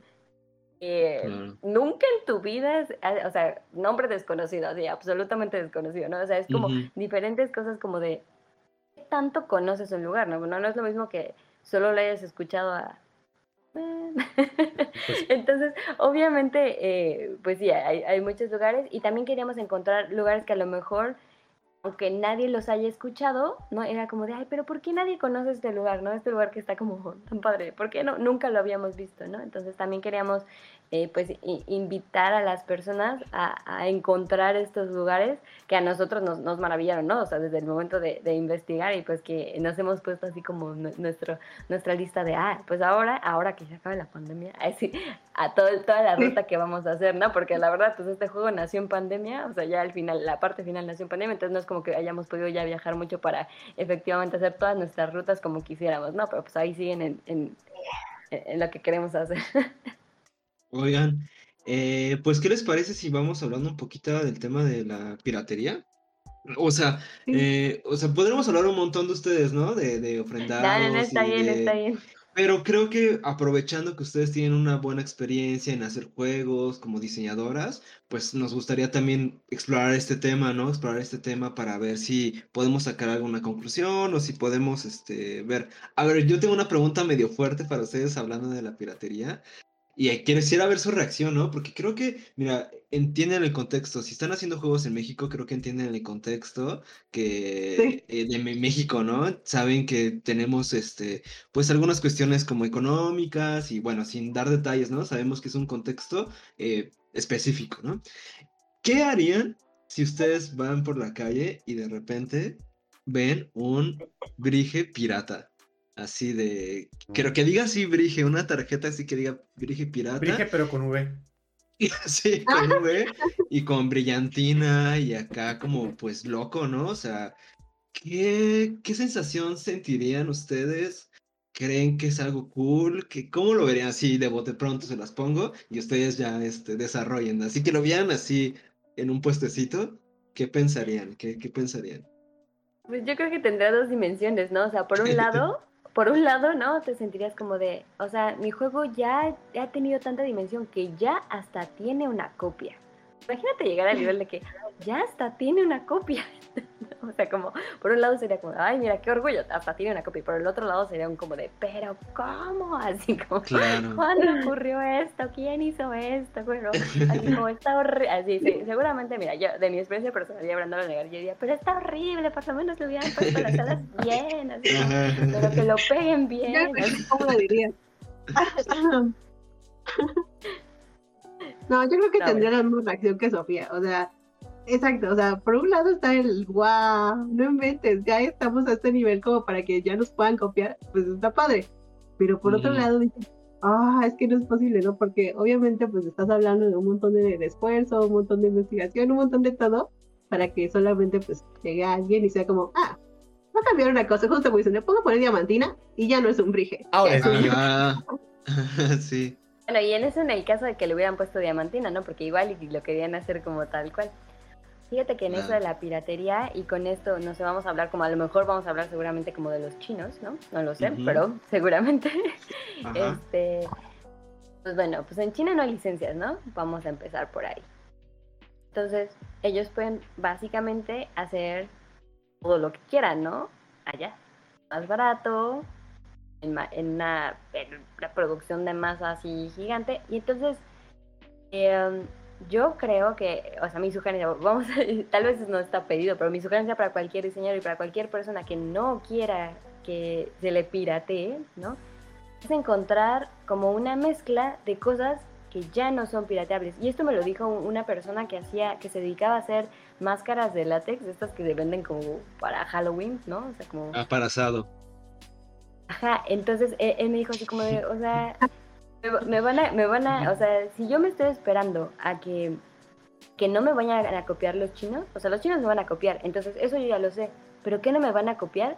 No me pueden copiar que mi máscara no huele, ¿no? O sea, como mi máscara no huele, yo renuevo el 70% de mi catálogo de diseños, ¿no? Cada año. Eh, digo, ahí hay que ver como también la capacidad de cada quien, pero pues ya en esa, en esa mezcla de cosas, pues ya era irreplicable, ¿no? O sea, ya no importaba que al año siguiente sacaran la máscara que él había hecho de una especie de Gollum, voy a decir, porque él ya iba a tener otra, ¿no? Entonces, como, ¿qué es lo que hace único a tu, o sea, a lo mejor sí, ¿no? O sea, copiaron el brige, pero ¿qué tanto de su ADN copiaron, ¿no? Y al final, pues entonces, ¿qué quieres? ¿Quieres una copia de ese producto? No, es cuando, cuando sí te das cuenta que es una copia, ¿no? No te das cuenta que es una copia, o sea, a veces hasta las copias pueden ser mejores. O sea, esa piratería podría incluso ser de mejor calidad. Ok, ok, ok. o sea, tal vez nunca lo vemos así, de que la piratería siempre es como, ah, chafa y así, pero la pueden hacer mejor. No sé, ¿qué piensan? Mm. Tranquilamente, quizás que el que copia mm, se dio cuenta de que no, quiero cambiarle esto porque a mí no me parece bien y termina generando un mejor producto. Puede ser tranquilamente.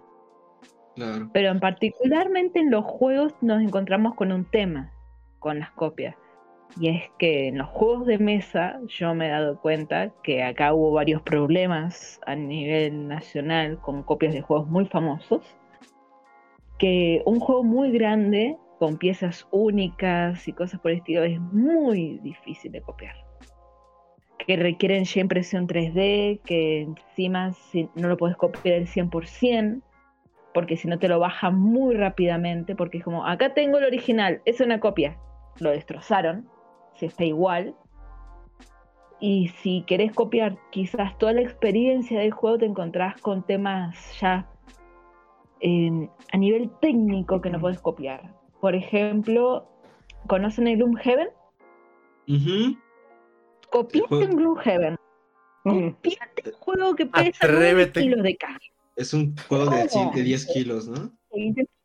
Claro, no por, eso, por eso la mayoría, si van a hacer una copia de un juego, te copian un virus. Que es un juego de una cajita chiquita que tiene solo cartas. Ah, claro, claro, sí. Y cosas por el estilo. Por la dificultad que, te encontrás con juegos de, no sé, si quieres hacer, una, un, hacer un trucho, un site hacer una versión pirata de un site, con la cantidad de miniaturas, tableros y todo un montón de cosas. Lograr que tenga una buena calidad o algo decente es muy difícil. Desisten. Muchos desisten antes de intentarlo. sin embargo, sí van y te hacen. Bueno, algún juego chiquito. De únicamente cartas. Como o, un juego chiquito como un Patchwork que también tiene sus versiones pirata. Porque son algunas losetitas nada más que no necesitan más que tener un troquel y listo. Ok, está bueno ese punto. Ajá, requiere tiempo, requiere esfuerzo y creo yo que el tiempo invertido no les hace ganancia por más de que digan, no, mira, con este juego así ganás, lo copias y lo ganás pero el hecho de tener que copiar cada una de las partes y hacer todo el proceso que requiere para llegar a un producto quizás similar que pueda reemplazarlo, está difícil, porque muchas veces los juegos de mesa tienen el hecho de que vos querés las piecitas originales, no es lo mismo quizás los materiales y la experiencia que uno pensó. Ahí, depende, ahí depende. Extraño. Ahí, depende, porque también tenés, por ejemplo, y un poco lo que comentaban, de que hay veces que el que copia lo hace mejor. Te podés encontrar con el caso de Warhammer. En Warhammer, uno compra el ejército que te viene. El original son piezas de plástico. Sin embargo, hay unos que hacen unas copias truchas que son de plomo. Ok, te mueres si juegas. esa pequeña diferencia hace que la pieza pirata, la de plomo, se siente mucho mejor. El peso, la, cómo lo moves cuando jugás. Cómo lo sentís, te, aporta un montón más a la experiencia que la original de plástico. Mm. Yo además pude ver cómo tratan a las piezas de plástico y cómo tratan a las piezas de plomo. y le hacen un montón de tratamientos a la de plomo que de plástico no, que también agarra inclusive mejor color. Agarra mejor el color y te queda más, no sé, delicado que ese resultado si lo pintas grosso con el mismo pintor. Mm, Así que para mí la pieza de plomo tiene más, más valor, lamentablemente, que la pieza de plástico original.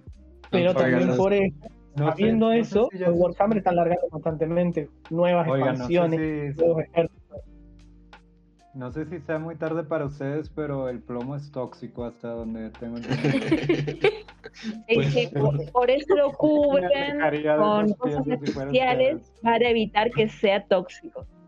Ah, ¿Con qué lo cubren? Perdón. Eh, lo cubren con pinturas especiales que mantienen el mm. plomo ¿cómo se llama? Pinturas de Plutón. Pinturas de plomo. No, no eh, no, amigos, no mueran. Tenían plomo porque eran piratas. ¿no? Tenían o sea, plomo por la calidad de, de, exactamente, de um, seguridad que tienen las copias. Ah, claro. También ahí es un punto súper clave, porque obviamente, pues sí, ok, está la copia, sí, como dices, ¿no? Está incluso tal vez mejor hecha, pero muchas veces no siquiera conoces el origen. Te mata en los materiales, exactamente. Entonces, eso, eso es preocupante y cuando ya valoras un, ok, ¿qué me conviene, no? O sea, sí, sí me compro la copia, está bien barata, está bien padre.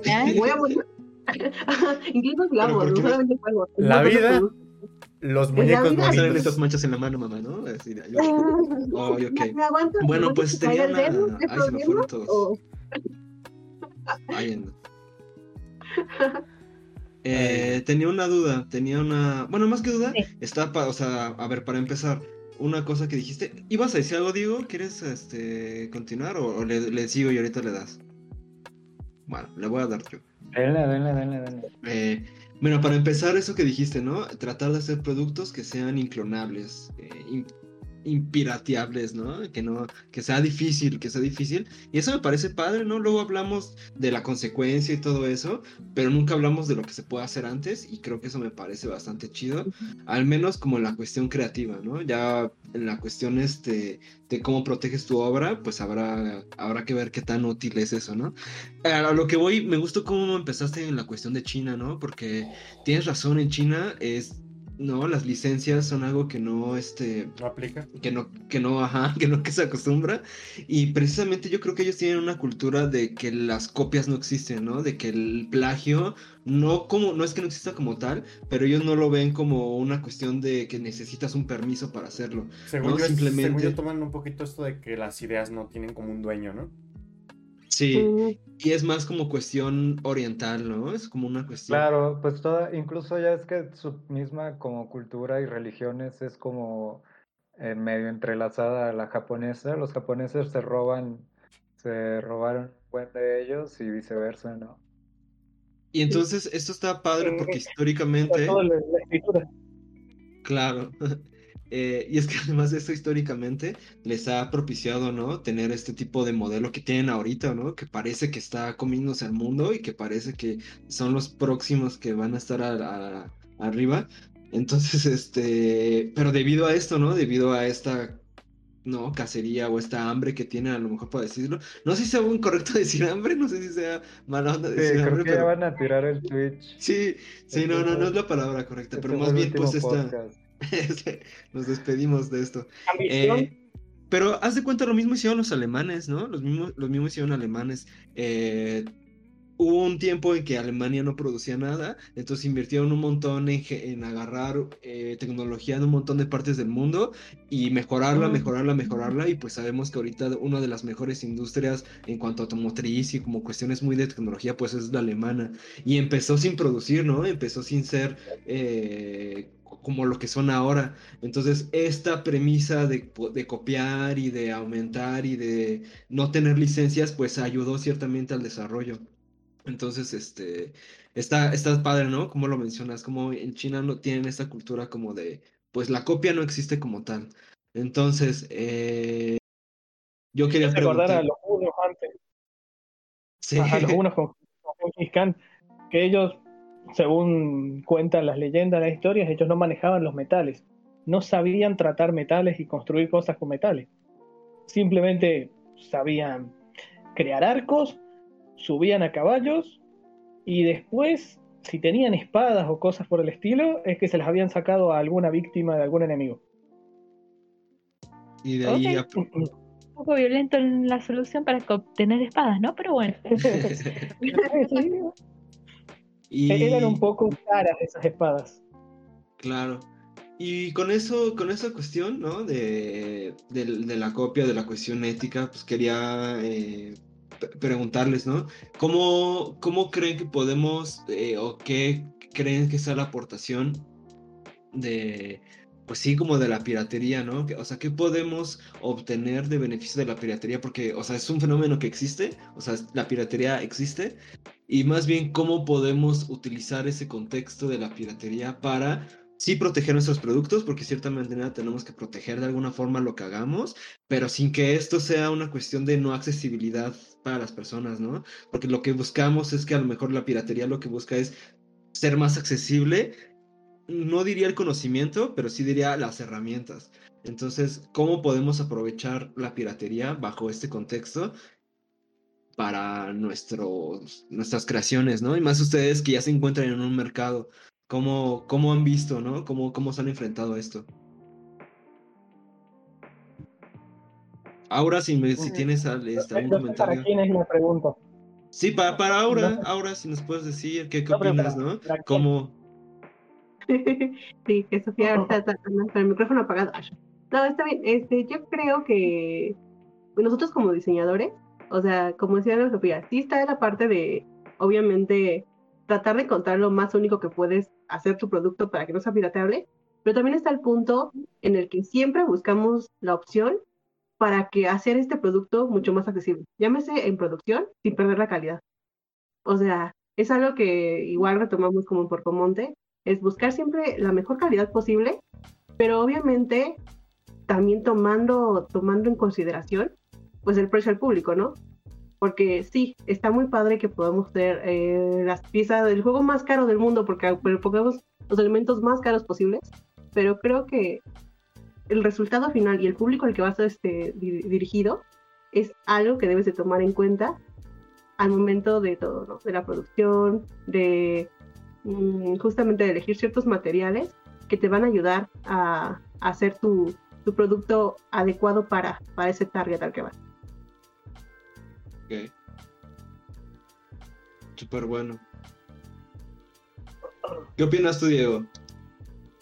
Eh, yo pensé que iba a ser una conversación más encendida, que iban a cuestionar eh, prácticas éticas y morales. Vamos a piratear todo, hombre.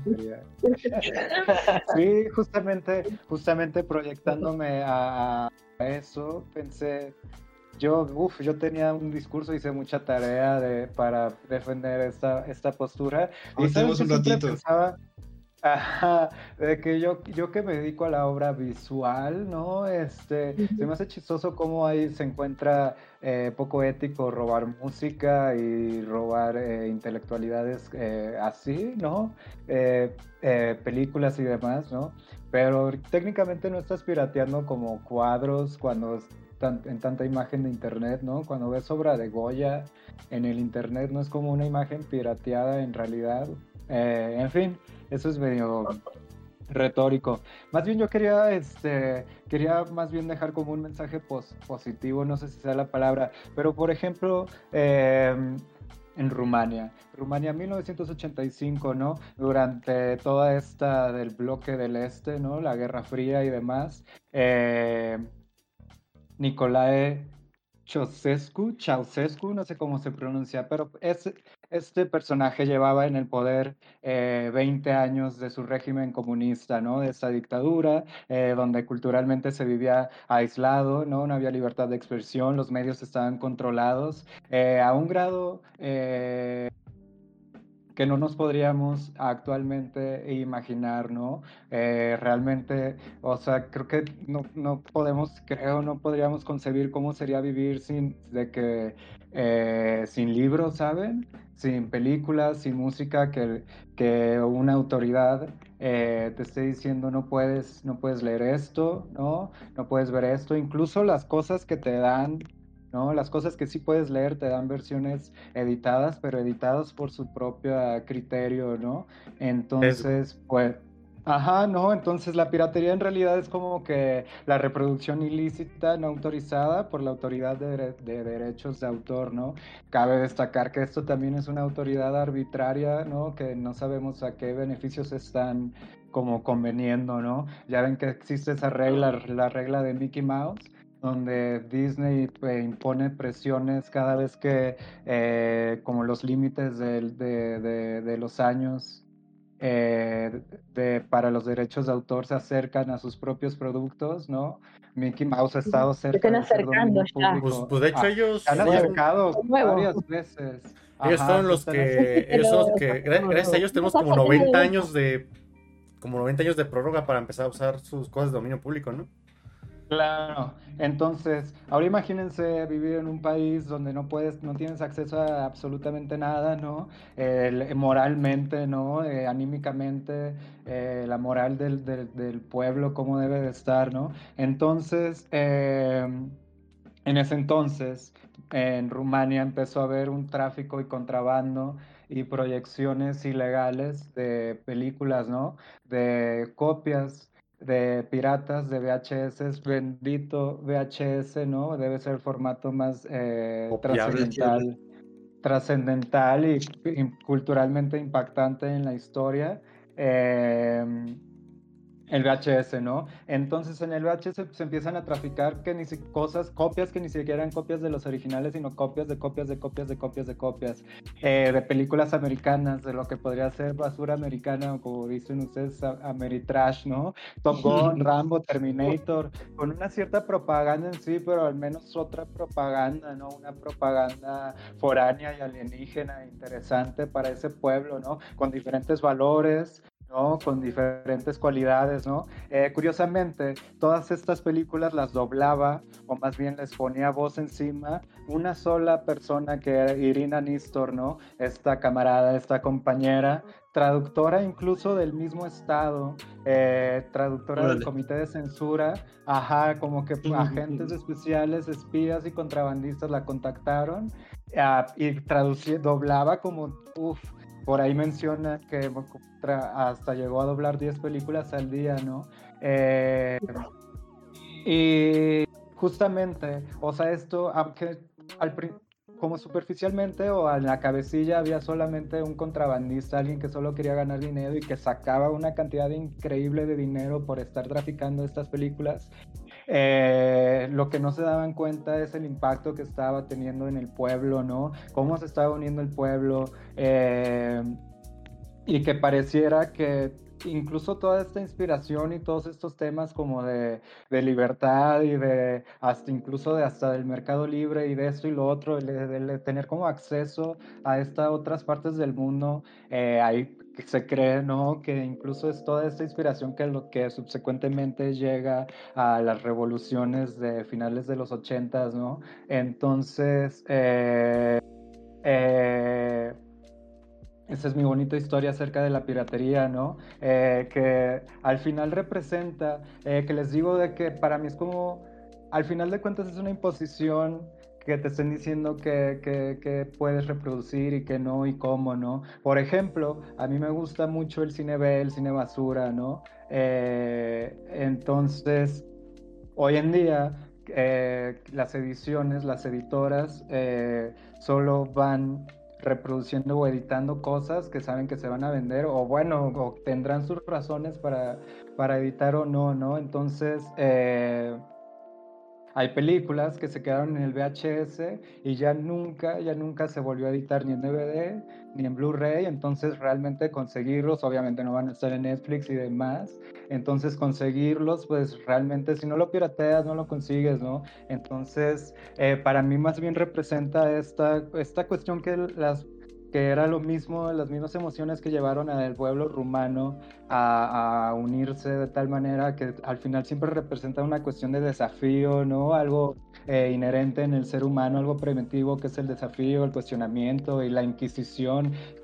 Justo en el principio, eh, ustedes por como te eh, hablaban que justamente lo que les les da como que el combustible de, estar haciendo estos juegos no es precisamente el dinero, sino esta, esta, eh, estas prácticas de conocimiento y de inquisición, de curiosidad y demás, ¿no? Eh, y de evolución, que es lo más importante, ¿no? Eh, la decisión propia, ¿no? Entonces, pues ya yo pensé, les digo, pensé que... ¿Tú qué, ¿tú qué harías? ¿Qué pensarías si ves un Diego de la Rosa pirata en la calle. Diego del Tulipán. Que diría, ah, Diego, ¿qué querías si te encontraras con tu hermano gemelo Diego de la Costa? Vendiendo cosas ahí.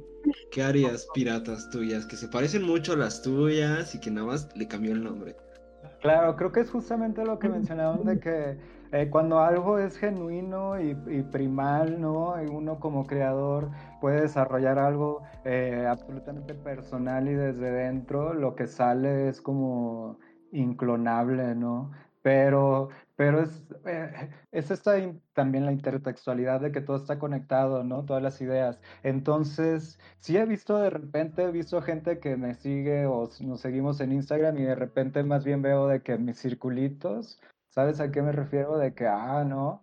Entonces, pero sí me, de que mis cosas como que yo considero medio sellos, pero que en realidad tomé de otro lado, ¿no?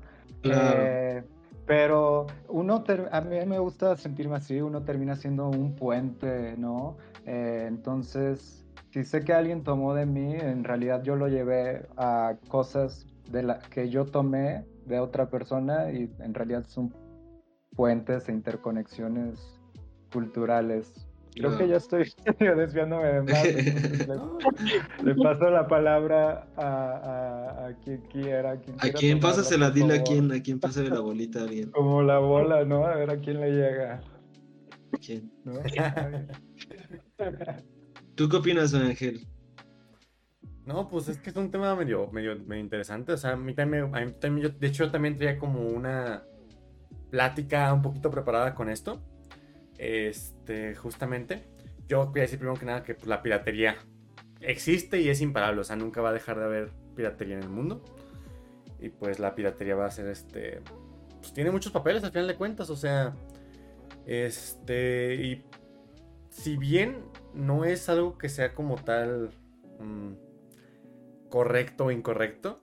Siento que da mucho para platicar temas alrededor de ella, de que sí podemos ver qué tan cuestionables pueden ser. Porque, a ver, eh, vamos por partes, ¿no? Por ejemplo, este, una cosa que me gusta mucho, pues que fue un poquito lo que dijo Diego, es la piratería como un, no como un acto político per se, pero sí como un acto de, no sé, hasta cierto punto de resistencia ante muchas, hasta muchas, ante muchas cosas, este, bajo ciertas cosas, porque eh, al final de cuentas la propiedad intelectual al final no se trata tanto de defenderte a ti como personita, sino se trata de defender a las grandes compañías de que se les baje un poquito el pastel. O sea, al final a poca gente le va a importar que se roben a tu personaje Juanito el pixel verde con azul. Este, como con otras cosas. Entonces está muy interesante. Em, y también quería hablar más, y, bueno, ya como complementando un poquito lo que decía Diego. Eh, una cosa que me interesa es, por ejemplo, este. cómo la piratería se está poniendo alrededor de los nuevos modelos que han habido hoy en día. Porque, por ejemplo, los juegos como servicio, en caso, por ejemplo, LOL, Genshin Impact, cosas que ocupan una cosa con una. recomiendan, o sea, están planeados con un esquema de flujo constante de ingresos eh, ya no se pueden piratear como tal, porque necesitan de, ese, justamente ese, esa constancia para que sigan funcionando. Entonces es un golpe, es un golpe a la piratería, pero también a qué costo, a qué costo es un golpe a la piratería. Eh, que no es justamente para algo contrastado directamente, pero pues algo, en, algo se han, se han este, involucrado. Eh, pues a cómo nos lleva eso. Eh, también, por ejemplo, a ver, una cosa que me llama la atención son los servicios de, renta, básicamente. O sea, Steam no es una cosa que te regale juegos, que compres juegos. No compras juegos en Steam. Tú compras, tú rentas los juegos de manera indefinida con una licencia que te pueden quitar en cualquier momento, pero está estipulada como indefinida. Entonces ahí te metes en muchos terrenos donde pues igual se puede privar un poquito tu, tu libertad este como propietario de muchas cosas.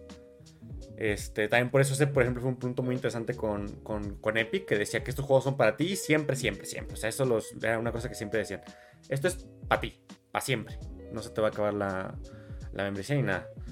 Este, y a ver, otra cosa pasando con Epic. Este, ¿hasta qué punto estamos diluyendo su valor? Porque al principio está muy interesante este tema de que Epic te regala juegos, pero no te lo está regalando así de, de, calidad. Este, le está pagando, o sea, los desarrolladores, le está pagando a los desarrolladores un muy buen dinero que es como si hubieran vendido exitosamente su juego, o sea, con bastantes copias. Ya es como, por ejemplo, si Celeste, no me acuerdo cuánto le pagaron, le pagaron como 70 mil, o sea, eso, 70 mil dólares es como lo que podrían vender en un año sin problemas, para que lo digan gratis en Epic por, un par, por una semana. Y está muy padre eso, o sea, eso, consumidor, eso al desarrollador le viene muy bien y al consumidor pues también. Eh, pero entonces aquí vamos a lo mismo. Este, la propiedad intelectual, al final, ¿cuánto nos vale?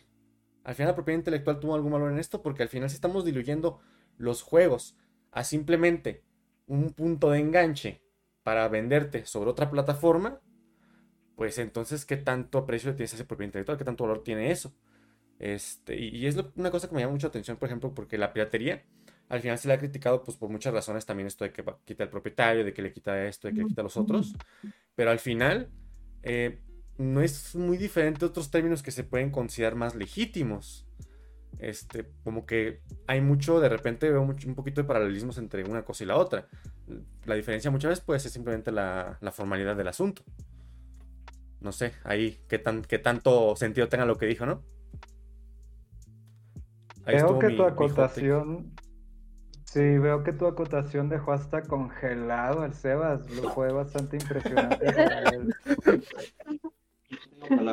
es que ya tardaba como dos horas el vato.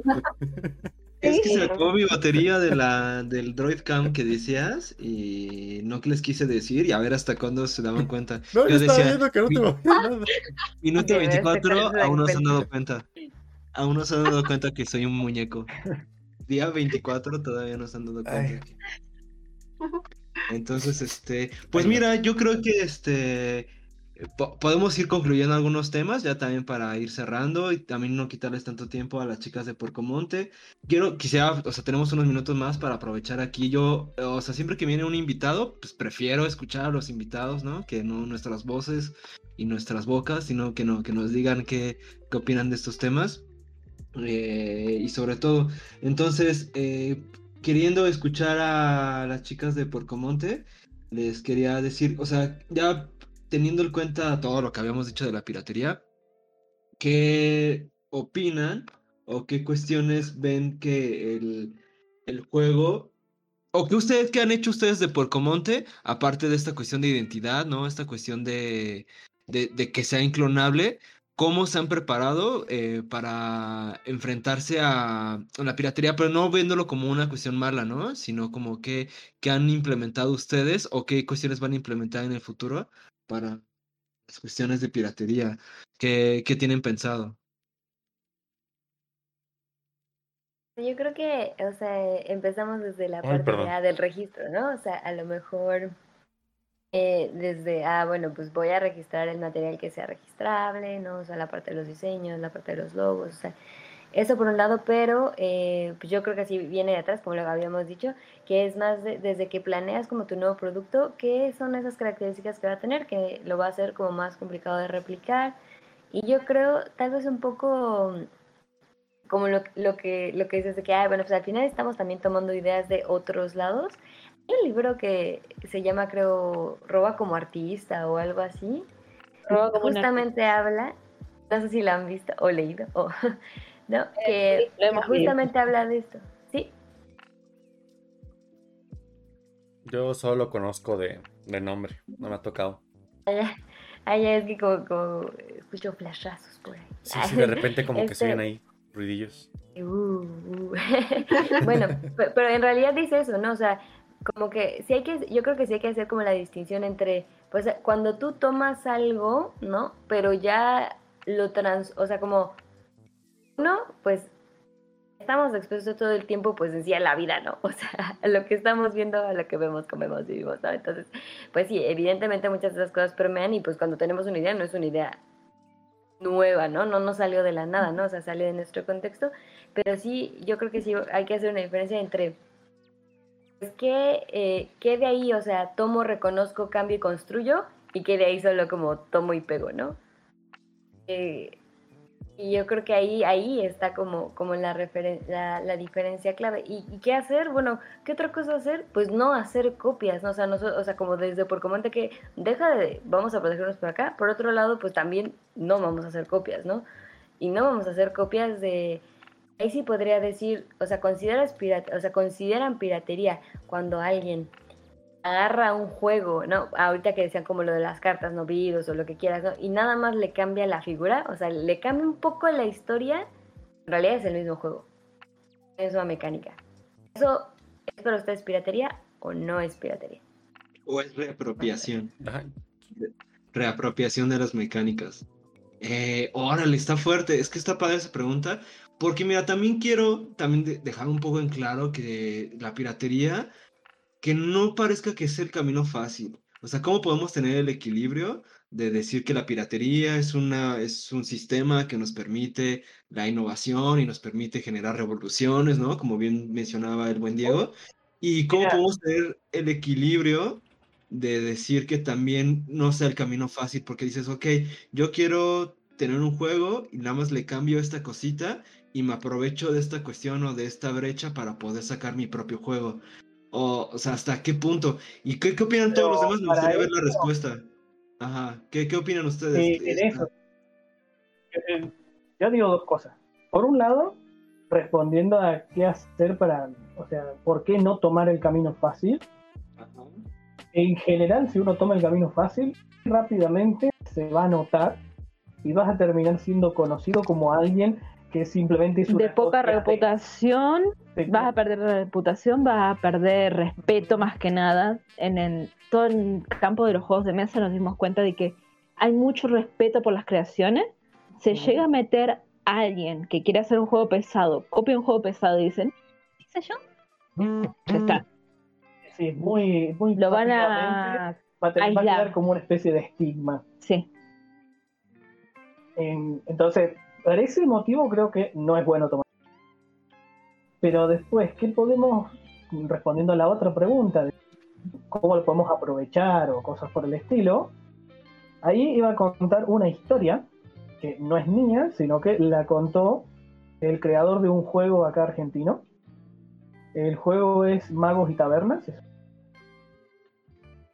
Y contó algo muy interesante. Y es el hecho de que ellos antes de hacer ese juego, ellos se dedicaban a lo que es hacer videojuegos. Creo que hacen videojuegos que los publicaban en Steam o distintas plataformas. Creo que algo. Entonces, algo a lo que estaban acostumbrados es el hecho de decir, bueno, hicimos el juego, lo vamos a lanzar, apretaban un botón y se lanzaba a nivel mundial al mismo En cambio, cuando hicieron su juego de mesa, no tenían esa capacidad se vieron restringidos por la propia logística de distribución de un juego. Y entonces dice, bueno, ¿y ahora qué puedo hacer? Acostumbrado a lo otro, dijo, ¿sabes qué? Tomó todo el juego y lo publicó gratis en su página web. Así cualquiera podía tener el print and play para bajar y probar su juego. O sea, viéndolo de otra manera, casi como que se autoperataran su juego. Ok. Sí. Pero eso, ¿qué les, eh, les logró? El hecho de que hubo un montón de gente que terminó con el juego, gracias al hecho de que era gratis, fácil de pasar. Habían personas que decían, uy, mira, vos que te gusta, fíjate este juego. Y así se empezó a distribuir. Y llegó un momento de que toda esa gente, bueno, no, seguramente no toda, pero un montón que tomó ese juego, que lo, que lo descargó, lo imprimió o hizo sus copias a mano o lo que sea, esa gente era la misma que luego le estaba exigiendo a la propia editorial que lo imprimiera, que quería su copia. Básicamente se hizo de una comunidad de una manera mucho más simple y rápida que simplemente me lo guardo para mí, lo imprimo de a poquito. Optaron por simplemente liberarlo. Compartirlo. Autopirateando, se podría decir, el juego. Eso está chido. Lo mejor es que después, cuando lo lanzaron, porque este es la historia de un juego que se lanzó al final, tuvo un montón de recepción. Por todos lados estaban hablando de este juego. Durante un tiempo estuvo bastante. Sí, sí, bueno, y hoy en día hay un montón de gente. A pesar de que ya tiene uno, no sé, 3, 4 años. 3, 4 años tiene más o menos. ¿Y ustedes cómo ven, esa, cómo ven, esa, pregunta específica que, que, hicieron, no? O sea, si tú le cambias solamente una cosita, ¿ya es piratería? ¿O qué necesitas tener para que ya no sea considerado eso? Y a ver, acá tenés varios ejemplos. Sí, pero acá tenés varios ejemplos. Por ejemplos famosos que podés encontrar acá en Argentina. Ay, por ejemplo, no. el TEG sí. y el Estanciero. Son dos juegos que fuera de Argentina nadie conoce, pero sí conoce la versión original de ambos. La versión original del TEG es el Risk, que tomaron ese juego, le hicieron algunas ligeras modificaciones, simplificaron reglas o cosas por el estilo, creo, porque la verdad que nunca jugué al Risk, pero sí jugué un montón al TEG antes de enterarme de lo que era. Y el estanciero es una versión con nombres argentinos del Monopoly. Exactamente lo mismo. ¿Y cómo les fue en ventas, saben? Ah, no, se siguen vendiendo y se siguen vendiendo y tienen tanta aceptación como los originales. Pero va, un acá va un tema que me encontré y es el hecho de la ignorancia respecto a todo esto que estamos hablando. Por ejemplo, yo recuerdo cuando iba a convenciones de juegos, juegos, que fui y dije, me quiero comprar un juego, porque comprando un juego se obtiene la versión real, ¿no? Quiero apoyar, quiero ayudar al autor. Fui ahí, compré un juego que estaba en una venta de un montón de juegos, los veías ahí, tenían la cajita, estaban todos. Me compré un juego. Volví a casa, lo instalé normalmente y cuando quise darme cuenta, en realidad había comprado copia. Qué pirata. Sí, sí, yo también, un montón de juegos que compré antes cuando era más chico, yo iba y compraba el juego, lo instalaba y después seguía todas las instrucciones para poder craquear el juego que venía en el mismo en, la misma cajita. Entonces, cuando estaba ¿para qué tanto lío? ¿Para qué tanto lío? Sí. ¿Será algo para la seguridad del juego? No sé. Pero al ser ignorante, la ignorancia acá juega un papel clave porque cuando nosotros fuimos creciendo y fuimos viendo cosas como Steam, como GOG, que nos dimos cuenta de que hay maneras de comprar los juegos y hay ciertos lugares, por ejemplo, acá tienen Musimundo que vende juegos, que vos comprás y los instalás y ese es el juego original. Ahí nos dimos cuenta de que la ignorancia jugó muchísimo en contra nuestra. Sí, el hecho de ser chico y, claro, uno iba y lo compraba. Uno iba y lo compraba, no tenés que comprar para que sea legal. No te lo tenés que descargar por internet. Bueno, fui y lo compré. Todo ilegal. Pero no nos damos cuenta de eso. Cuando sos chico, quizás con un padre que no sabe dónde comprarlo y dice, hey, ¿me conseguís una copia de tal juego? un, un original. Y dice, ok, no hay problema. El otro va, se lo descarga por internet, hace copia, le pone todo bien bonito y se lo entrega al compañero. Mira, toma, te conseguí el juego que, me, que te estaba pidiendo tu hijo. El padre va y dice, oh, genial. Y ya te traen la juegosfera en vez del Xbox. En vez del cubo, ¿no? Era la juegosfera. en vez del cubo. Este, oigan muchachos, pues yo creo que ya llegamos a un par de horas de platicar con las chicas de Porcomonte. Eh, quiero agradecerles de su tiempo.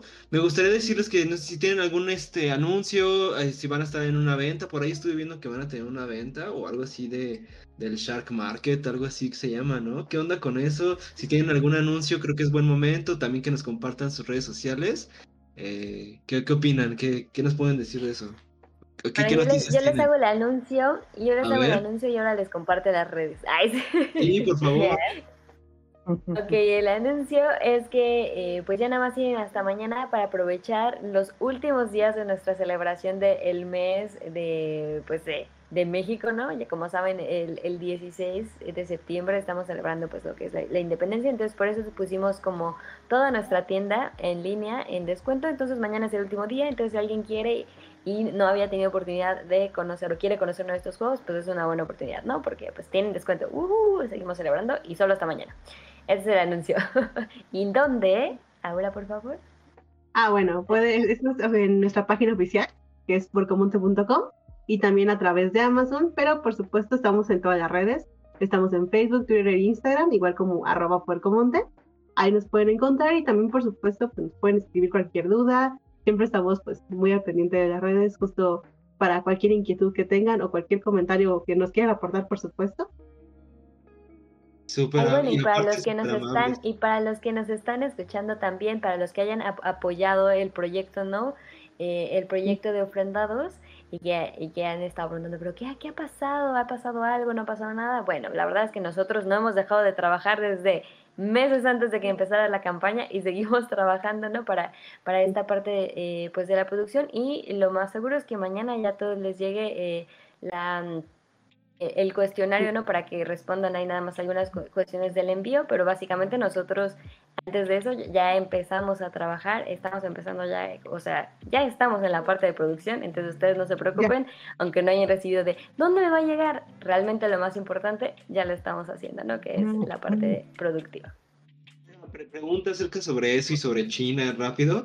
El juego está hecho aquí, ¿verdad? No, es, no, es, no está hecho en China, es 100% hecho aquí. Mexicanísimo. Sí, De hecho, algo, algo, algo que justo acabas de mencionar y que es pues parte de Porcomonte es, es este ADN mexicano, que todo está hecho aquí. O sea, es, es apoyar no solamente eh, pues el talento mexicano, como en este caso ahora la idea de Carlitos, sino también apoyar toda esta manufactura, estas comunidades como, como las que nos ayudan justo con los mantelitos, que es la cooperativa de Xochimilco, todo este negocio local que obviamente pues vamos, genera un impacto en el mismo país.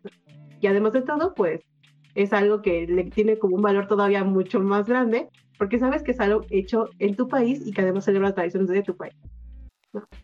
Bueno, por el lado de, lo irreplicable, pues, eh, entonces, como ese cuentito de canastas mexicanas, no sé, ¿no? O sea, como, pues, ¿cuántas canastas podrían hacer que, que tuviera, o sea, como que realmente fuera como la que va a coser, ¿no? La va a coser de Xochimilco, bueno, pues a lo mejor si mando todas a hacer a China, pues van a hacer, van a tener otra puntada, van a hacer como otras cosas, ¿no? O sea, incluso eh, ahí también es una parte de lo, de lo que define los productos y pues sí, pues sigamos, yo creo que nos despedimos nosotros diciendo que pues muchísimas gracias por invitarnos, estuvo como muy interesante, pues con, ya nos habíamos escuchado porque también habíamos escuchado como otra de las veces como de lo de, de solo que pues los escuchamos más de lejos, pero es, está, está padre poderles poner como cara a, esta, a las voces, ¿no? entonces, eh, pues supongo que tal vez los que lo siguen también es interesante porque si es la primera vez, pues qué, qué orgullo, ¿no? Que, que, estuviéramos aquí conociéndonos y conociéndolos de, de, de frente, ay, de cara, de cara y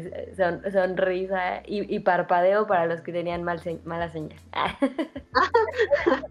y trabados, ¿no? Congelados. Sí, ahí como muñecos, ya vimos.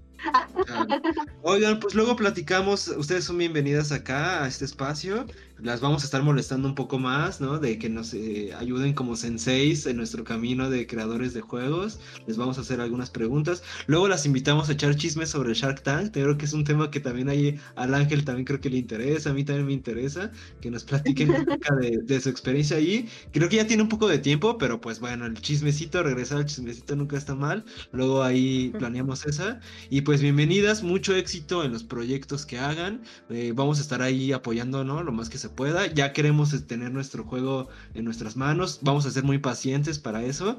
Pero pues ya hasta Argentina les va a llegar también el juego. Entonces, este, muy ansiosos de ya tenerlo por acá. Y pues nos vemos, ¿no? Ah, ahí anda, ahí está, ahí está. Saludos a Carlitos. Ah, un saludo a buen Carlos, ah, que ahí luego nos echamos una, una partidita del root y una cervecita, ¿por qué no, verdad? Y bueno, entonces, este, pues nos despedimos, que tengan una muy buena noche. Nos vemos, Ángel, Julie, Rafasaki, Diego. Eh, y. Estaremos. Sí, nos vemos. Nos vemos. Se cuidan. Bye. Gracias por su tiempo. Hasta luego. Jueguen mucho. Jueguen mucho y hagan mucho ahora. Bye.